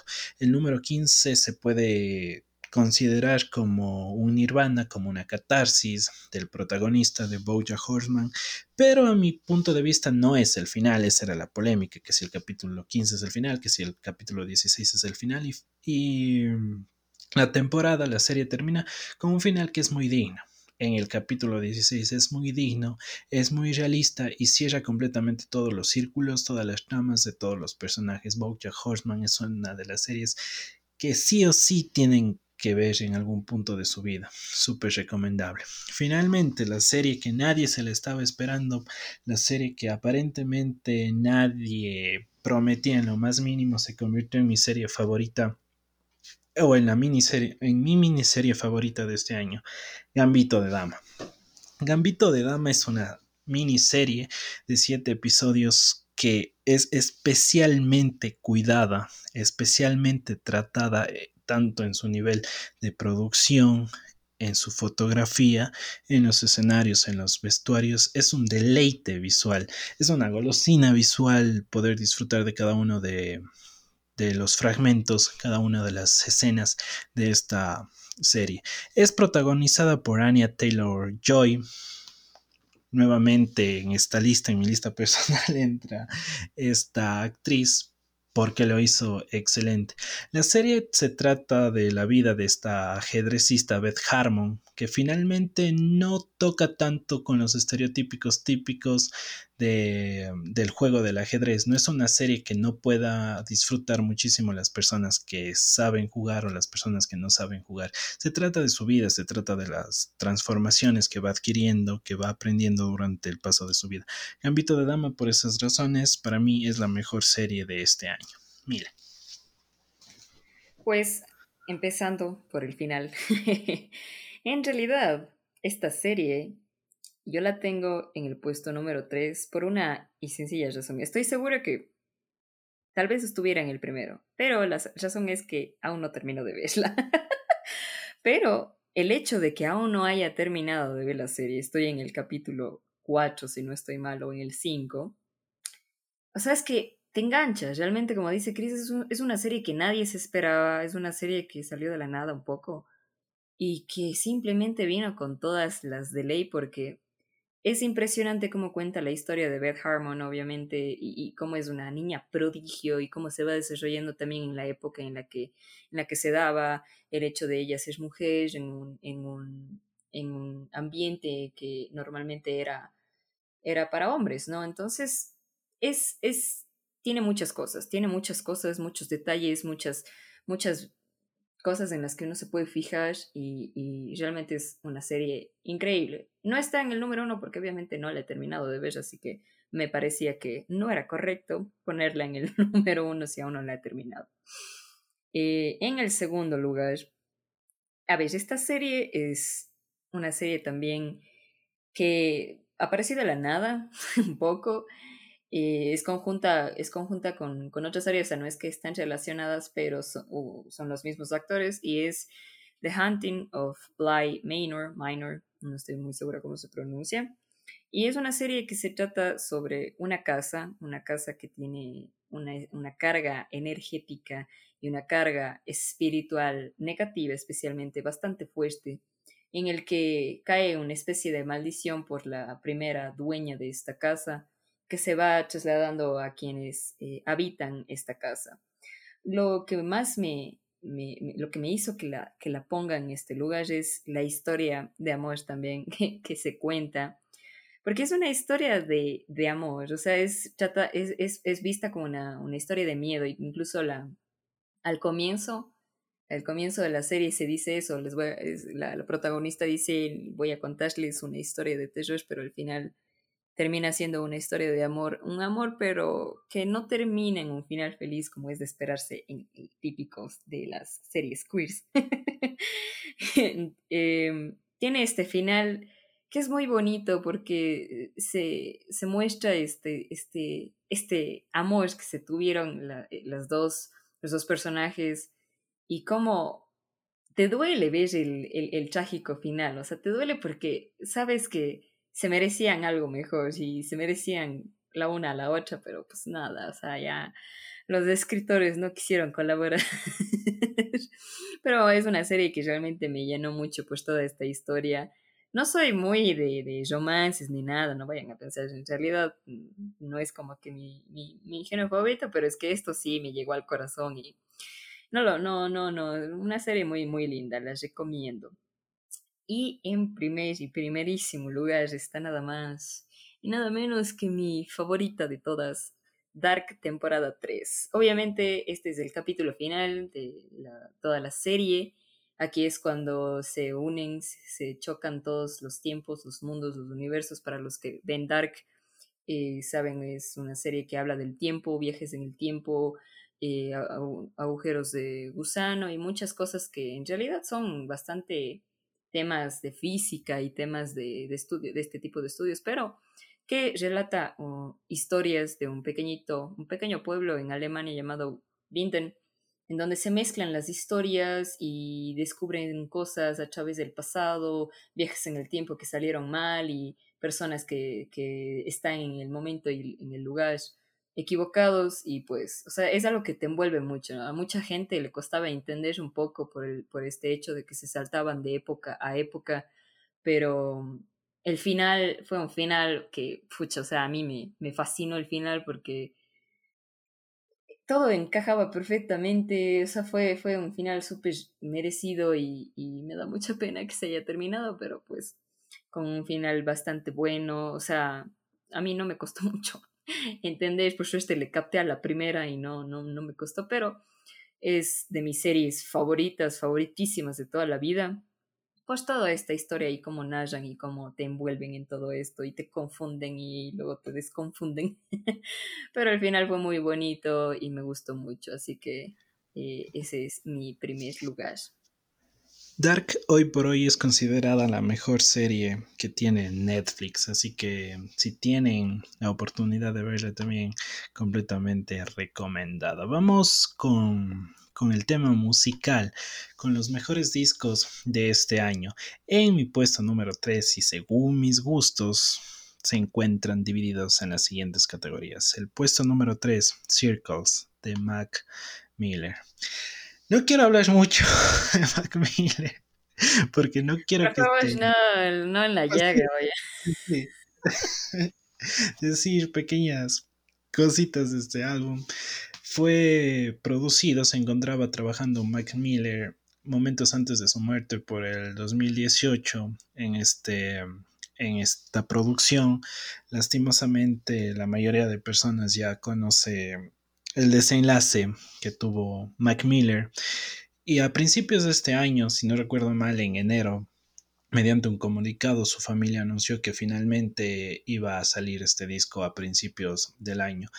Es un disco muy melancólico, con letras muy melancólicas y el concepto general del álbum es precisamente todos estos sentimientos, desesperaciones, sentimientos de tristeza, sentimientos de melancolía que daban cuenta de cómo se estaba sintiendo Mac Miller en esos momentos y ya no voy a decir nada más antes de que salga una lágrima y voy a pasar de inmediato con el puesto número 2. En mi segundo disco favorito de este año se encuentra The New Abnormal de los Strokes. Y es que este álbum viene de manos de los Strokes después de tanto tiempo sin algún material. Si no estoy mal, han pasado como nueve años desde su último lanzamiento hasta The New Abnormal. Empezando por la portada, es súper llamativa. Es una portada hermosísima. Es una portada que te dan ganas de, descargar mandarla en marcar y ponerlo en una pared súper amplia de tu habitación, de tu cuarto, de la sala, etcétera, partiendo desde ese punto. Ahora, en este disco no se encuentra el sonido característico que te puedes encontrar en las anteriores producciones de los Strokes. Y yo siempre he pensado y yo siempre he considerado que eso es algo bueno, escuchar nuevas facetas, escuchar revoluciones de, los artistas que más te gustan y más aún de los Strokes, que son un icono eh, hoy por hoy de la música, especialmente rocks. En este disco también se encuentra mi canción favorita de este año que ya más adelante estaremos también tocando. Y finalmente, el puesto número uno en mis discos favoritos de este año es Yo hago lo que me da la gana de Bad Bunny. Además de ganar muchísimos premios, muchísimas nominaciones, y es que este disco la rompió completamente. Recuerdo que este disco salió cuando todavía había como salir en, Ecuador, cuando la pandemia no estaba todavía tan grave, y me reuní con mis amigos para, para escucharlo completamente. y esa fue la última vez que salí. A partir de eso, el resto es historia. Rompió todos los récords. entró a puestos importantísimos como, como solo un disco de estas categorías lo podía hacer. Y es que en las listas internacionales de música generalmente siempre se encuentran solo canciones que están en inglés, canciones canadienses, canciones de Estados Unidos, de ese tipo de producciones. Y es por esa razón, además de los gustos personales, que a mí me parece un disco fantástico, yo a lo que me da la gana, el mejor disco para mí de este año. Y como dice Chris, pues cada quien tendrá sus gustos. Em, realmente fue un año interesante para músicos porque tenían este reto de muchos se encontraban en producciones de discos, de, de, hacerlos, de no sacarlos, sacarlos, pues todas las, las, situaciones que se estaban dando, tanto como de la pandemia, este, eh, revueltas sociales y, y, muchas cosas que se dieron alrededor del mundo. Entonces, fue un reto para los artistas en este sentido, porque quiera que no, pues ahora todo es de una forma digital, o sea, la música se consume de manera digital, sin embargo, donde más eh, se, tiene este, este contacto con, con, con, quienes consumen es en los conciertos, que esto se vio totalmente truncado, muchos se encontraban dando giras y se encontraban ofreciendo conciertos alrededor del mundo en sus países y tuvieron que detenerse por esta, por esta este, situación. Pero admiro mucho a quienes eh, lograron componer, lanzar, producir y hacer todo lo que se propusieron y lanzarlo este año. Para mí, en tercer lugar, a ver, este es un artista que lo conocí este año, eh, lo escuché este año, no sabía de su existencia y me enamoré totalmente de este hombre porque para mí esta es la reencarnación de un Beethoven, de un Mozart o de, no sé, de muchas leyendas musicales. El álbum que está en el tercer lugar es Jesse, volumen 3 de Jacob Collier. Eh, para quienes no le conocen, Jacob Collier es un cantante, un artista, multi-instrumentista, compositor, arreglista y productor de Londres, británico.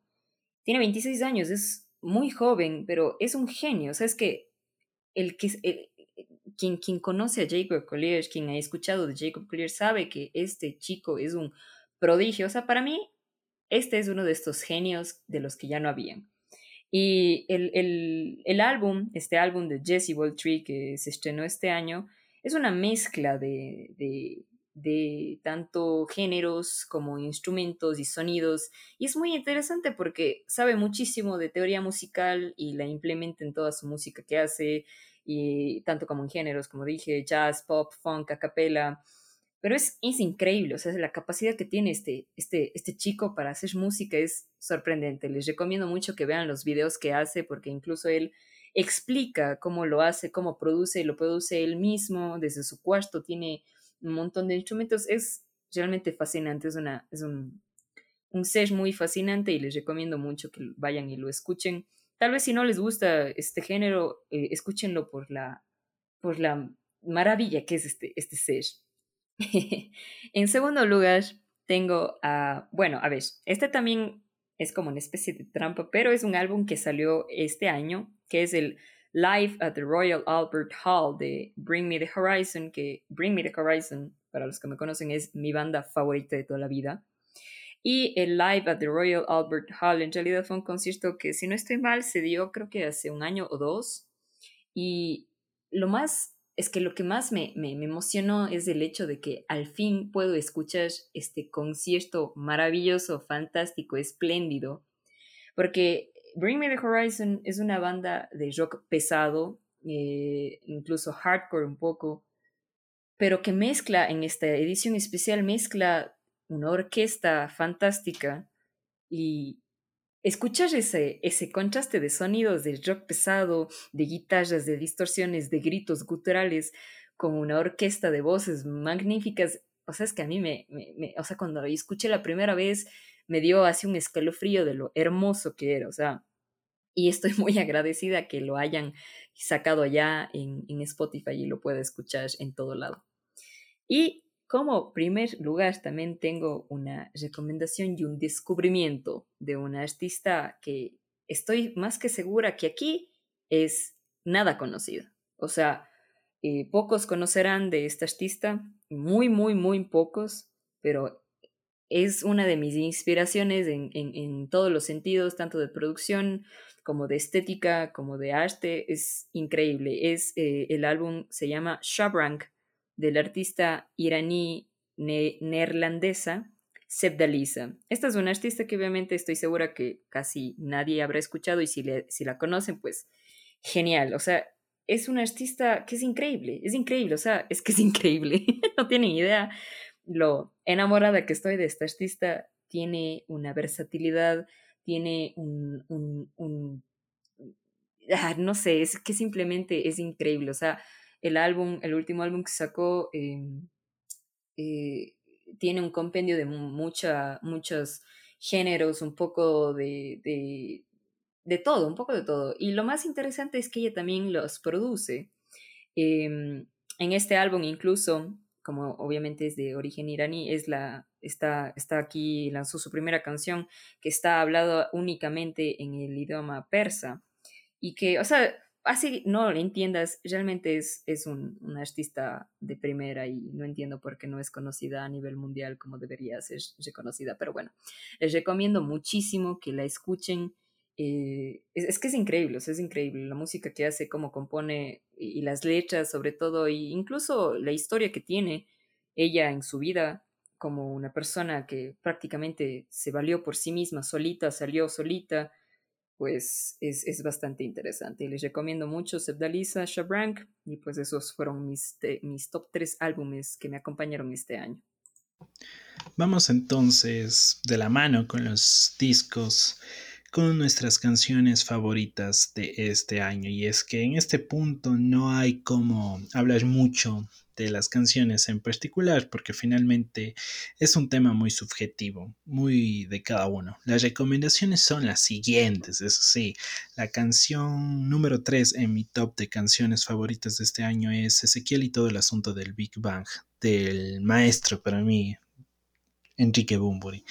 Enrique Bumburi hace un par de semanas lanzó su último material discográfico, el cual ha estado trabajando desde el año anterior. Finalmente se materializó y esta canción desde el primer momento que escuché me recordó al Bumburi que al menos yo tanto amo el Bumburi versátil, al menos con su, con su voz, con esos falsetes que hace, especialmente en el coro.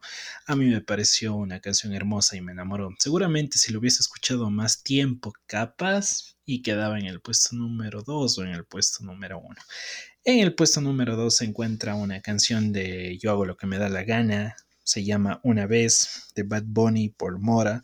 Mora es un artista poco reconocido, pero que gracias a Bad Bunny tuvo gran importancia y tuvo gran relevancia este año.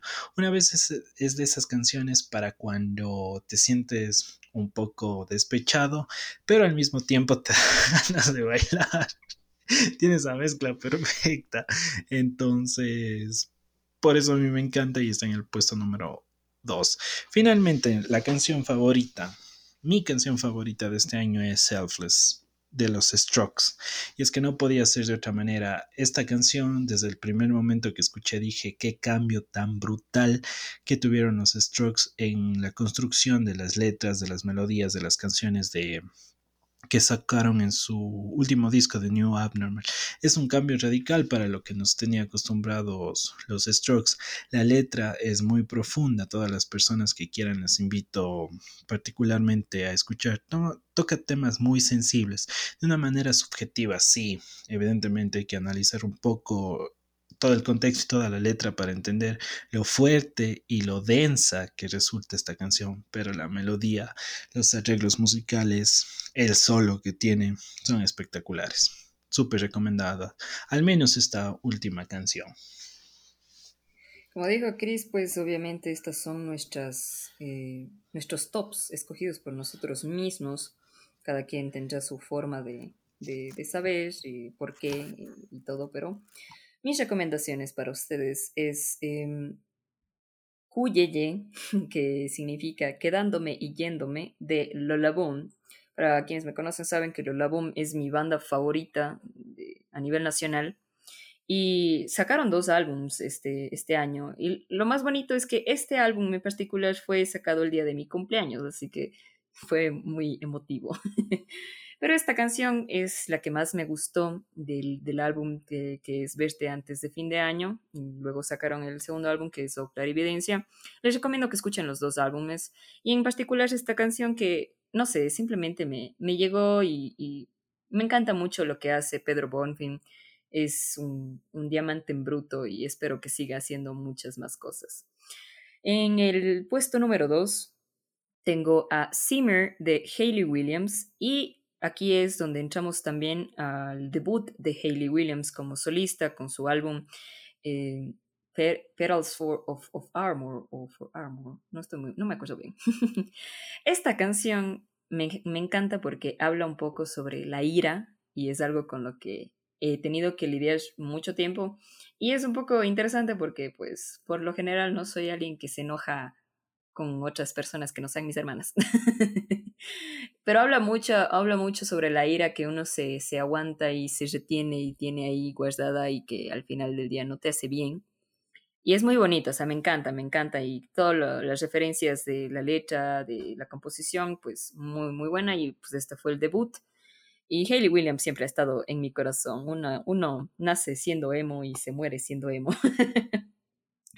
En primer lugar, no podía faltar obviamente, está Parasite Eve de Bring Me the Horizon. Como dije, Bring Me the Horizon es mi banda favorita, es una banda inglesa de rock pesado, hardcore, mm, han variado un poco estos años, pero pues la particularidad y el por qué esta canción está en el número uno es porque esta canción fue escrita antes de todo, el, todo esto de, corona, de la cuarentena, fue escrita para un juego. Eh, obviamente los que conocen Parasite Eve es un juego de PlayStation, si no estoy mal, en el que hay una especie de, creo que es como una especie de robot o algo así que trata de destruir a la humanidad y está basada pues en, esta, en, esta, en este juego.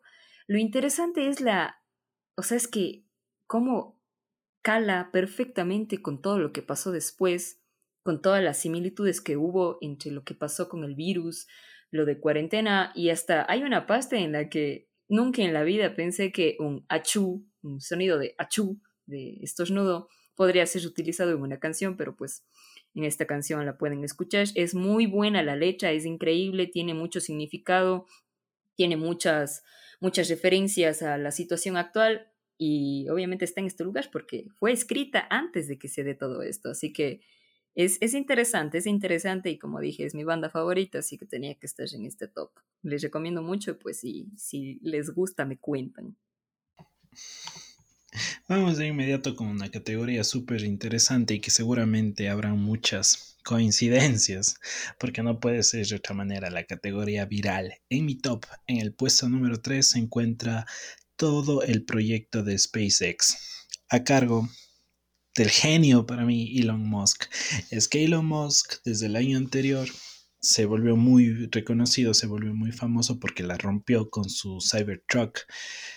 La ha roto con sus demás empresas, pero el año anterior específicamente fue por eso. Este año ya no le apostó únicamente a los autos eléctricos automáticos, este año fue un poquito más allá.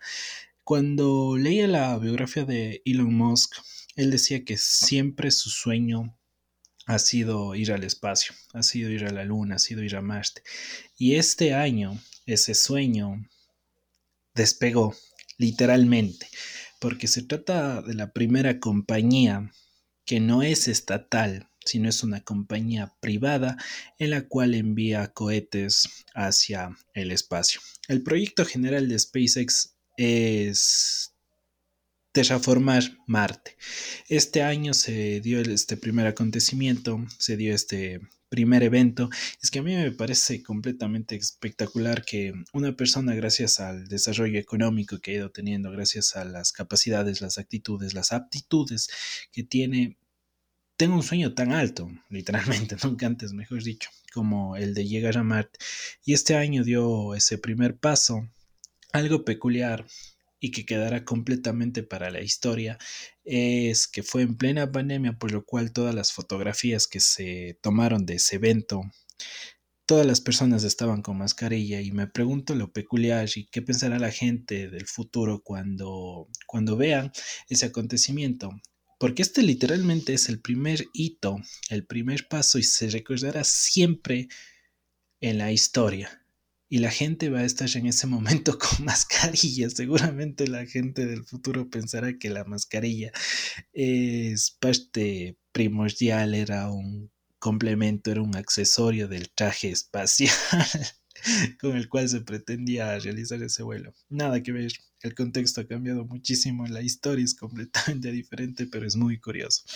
En el puesto número 2 se encuentra esta red social TikTok y yo recuerdo clarísimo que antes de la pandemia todo el mundo era hater de TikTok, todos los youtubers odiaban TikTok, todo el mundo odiaba TikTok, pero la pandemia trajo consigo el confinamiento y específicamente en esos periodos TikTok explotó se convirtió en la red social más descargada, en la red social con más uso, en la red social más popular del mundo, por la facilidad que, por la facilidad y por estos nuevos aires que presentaba esa red social.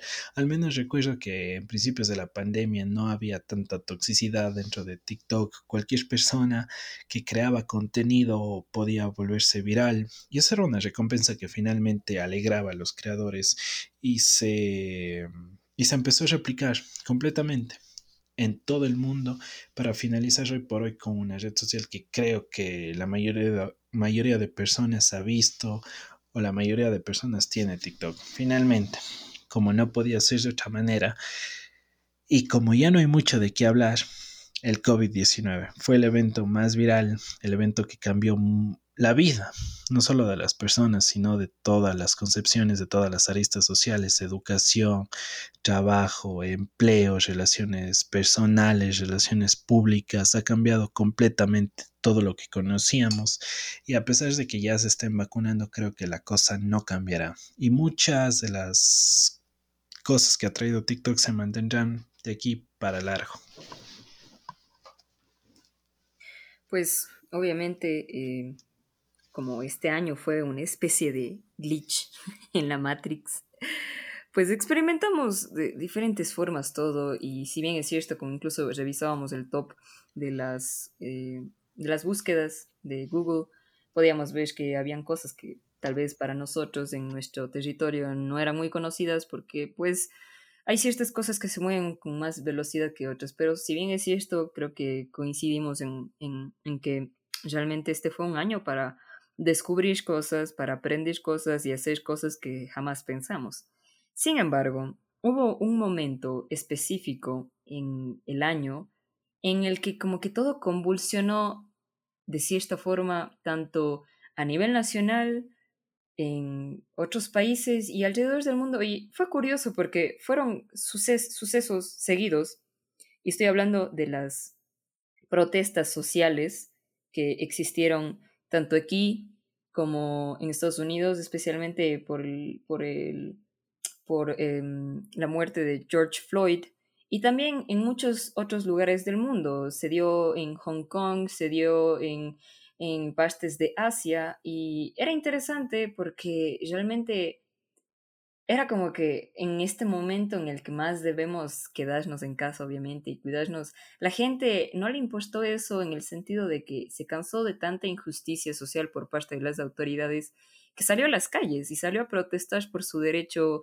tanto a un trato justo como a, a que se cumplan con los derechos que se supone que deben cumplir las autoridades y fue una oleada de protestas a nivel mundial realmente, que tal vez no lo veamos así porque obviamente estábamos atravesando esta situación de COVID y de cuarentena. Sin embargo, fue algo que se coincidió por fechas. Aquí salieron muy pocos, no fue tanto como en otros lugares, pero pues también se dieron una que otra marcha aquí en, en nuestro país, en la ciudad. Y pues obviamente el movimiento de Black Lives Lives Matter en Estados Unidos, por, por todo el, racismo que existe por parte de la policía, especialmente eh, hacia la comunidad afrodescendiente. Entonces, eh, creo que es una de las cosas que marcó mucho el 2020, donde mucha gente empezó a darse cuenta de la realidad de, estas realidades sociales que son tristes y, un poco desalentadoras, pero que esperemos, esperemos, así lo digo de corazón, esperemos que, que cambien un poco. Em, también obviamente tengo que coincidir con Chris. TikTok fue y es el lugar en el que todos nos reunimos por un momento para saber qué es lo que estaba pasando. Y si no era para eso, era simplemente para escapar un poco de la realidad que nos azotaba a todos y a todas. Eh, yo justo hace unos, hace unos meses ya cumplí mi aniversario de tener la plataforma. y realmente, como dijo Chris, en esas épocas eh, tenía bastante acogida pero no fue tanta la acogida como fue ahora en la cuarentena, desde toda la gente que hablaba mal de la aplicación, que la odiaban y decían que jamás en su vida la iban a descargar ni que iban a subir nada, pues ahora los veo bastantes ahí, a muchos conocidos. y no tiene nada de malo, simplemente es una aplicación donde la gente crea contenido y si no quieres crear, pues solamente estás de espectador y nada, o sea, es, una aplicación donde se suben videos y, y, la gente se distrae un poco. Y pues también coincido con Chris, el número uno está el COVID, eh, y no es un chiste de el COVID es viral porque es viral, sino es viral porque fue viral. O sea, ustedes entienden. Los chistesazos del capítulo final del podcast. El, humor de aquí eh, hecho. No voy a mandar yo una camiseta. Yo voy a cambiar la categoría, que ya no sea sociedad y cultura, sino humor. Oigan, es que sí, aquí ya, nos estamos preparando para hacer un stand-up, ustedes no saben. Pero realmente el COVID-19, COVID-19, coronavirus, coronavirus, fue algo que es que cambia totalmente nuestra vida. O sea, nadie puede decir que no le afectó porque estaría mintiendo, estaría viviendo en Marte y nadie, nadie vive en Marte todavía. Eso no es posible aún. Realmente el COVID fue para bien, para mal, más para mal que para bien, algo que nos marcó y marcará la historia por el resto de la historia, valga la redundancia. Más que nada porque eh, en esta sociedad actual y convulsionada de información y en la que se puede registrar y mantener como que una especie de, registro, de diario, de, de todo lo que pasó ahora para las siguientes generaciones, si es que existen. Va a ser algo tan interesante ver cómo el mundo se detuvo y al mismo tiempo no. Porque a pesar de que literal todo se detuvo por un momento, nosotros seguíamos aquí y seguíamos intentando buscar hacer cosas y hacer algo. Y como dije, o sea, tiene, tiene una realidad, un contexto bastante triste por todo lo que pasó, las pérdidas que se dieron, Em, creo que es, es algo que, que muchos eh, nos enseñó algo, nos dejó algo, nos quitó algo tal vez.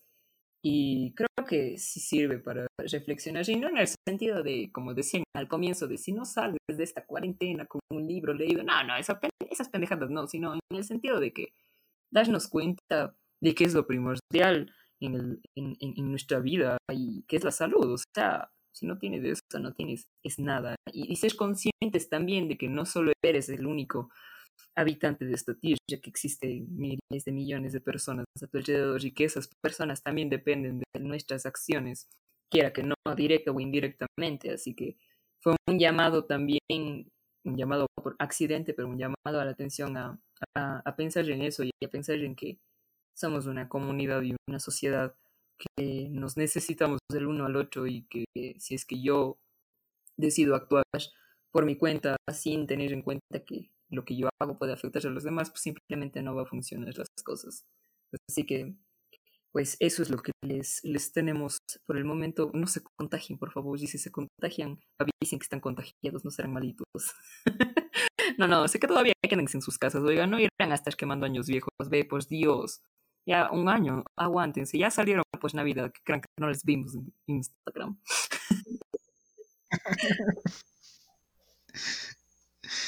y finalmente, pues decisión unánime, en la categoría final, en la categoría top de los tops.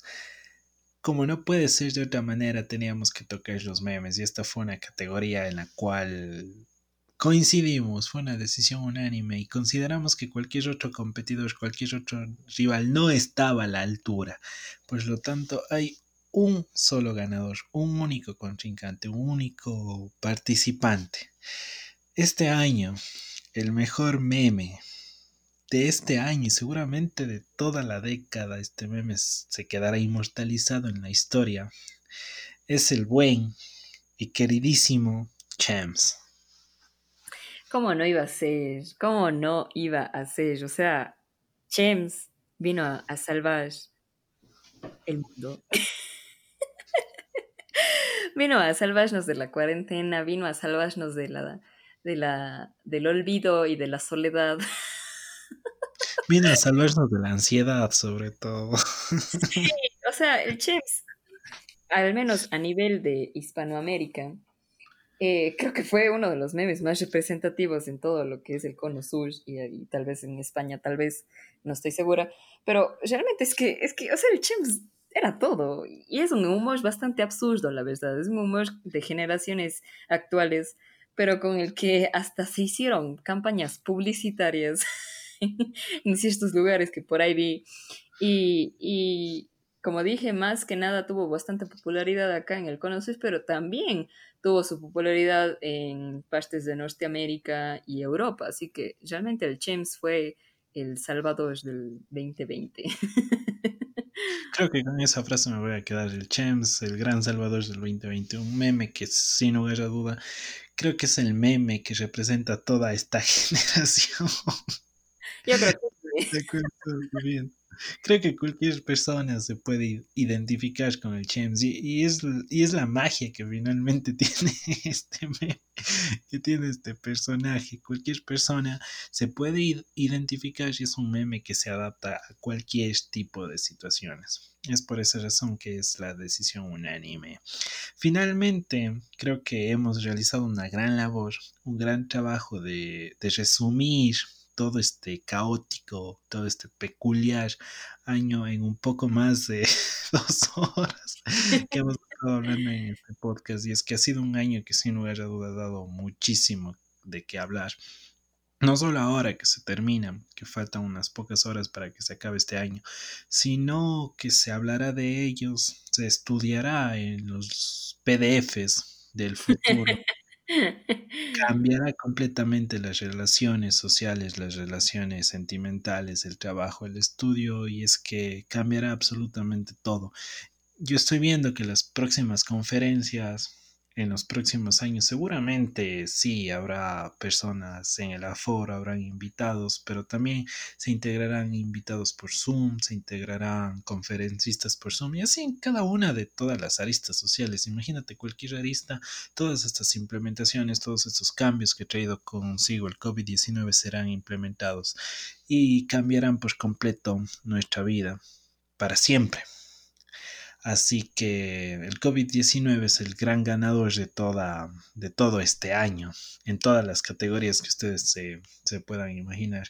Finalmente, el mensaje del capítulo final podcast es que este año sí ha sido muy caótico, ha sido muy malo, ha sido muy trágico para ciertas personas. Faltan pocas horas para que se acabe y ojalá todos no tengamos la esperanza, sino que ojalá se dé el próximo año, el 2021, no puede ser peor que este año. 2021 se, vendrán cosas mucho mejores, todo irá para mejor. No hay nada que pueda superar este año, así que esperemos lo mejor para el 2021. Sí, ya va a salir el, el alma de las fiestas, ¿no? Que va a decir, solo cambia un número. Sí, solo cambia un número. Pero, además del número, también es el cambio de actitud que podemos tener enfrentar sobre todas las cosas. A la gente generalmente no le suele gustar los lunes, pero yo creo que el lunes es el mejor momento, es el mejor día para empezar a hacer algo nuevo o para decir ya desde el lunes voy a empezar a hacer esto, voy a dar este cambio. Lo mismo pasa con todos los años. Seguramente todas las personas tengan intereses diferentes por cada uno y ojalá que en el 2021 se cumplan todas sus metas, todos sus proyectos, todos sus sueños. Y este no es una positividad tóxica, sino es un deseo de todo corazón.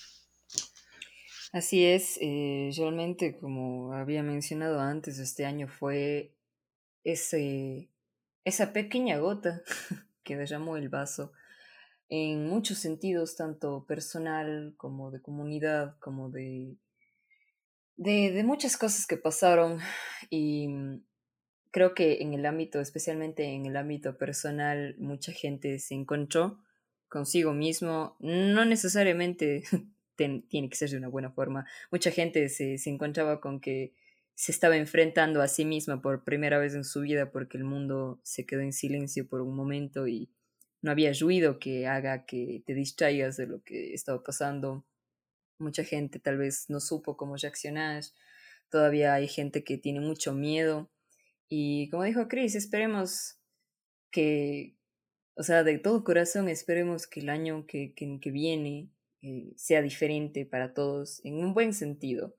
Y me da un poco de miedo de lo que pueda pasar, porque uno nunca sabe y no vaya a ser que pues decís que esto es, ha sido lo peor, alguien quiera darme la contra, así que mejor solo voy a decir que espero que los tiempos que llegan y que vengan sean mejores para todos nosotros en todos los ámbitos, ya sea en su familia, mm, personalmente, en el trabajo, en el, en el estudio.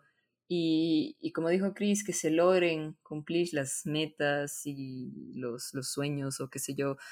Hay mucha gente que se plantea metas cada nuevo año Em, realmente eso ya depende de cada persona, si es que quieren hacer alguna lista o alguna cosa como de este año voy a hacer esto o lo otro, pues es la oportunidad perfecta para dar un, un, nuevo inicio a, a, las cosas, a la vida y intentar este, sobrellevar y aprender de todo lo que nos ha pasado este año.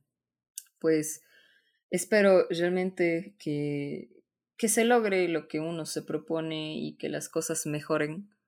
Y también esperando que pues hayan, hayan tenido unas lindas festividades, si es que lo celebran y si es que no, pues que hayan descansado un poco de todo el ajetreo.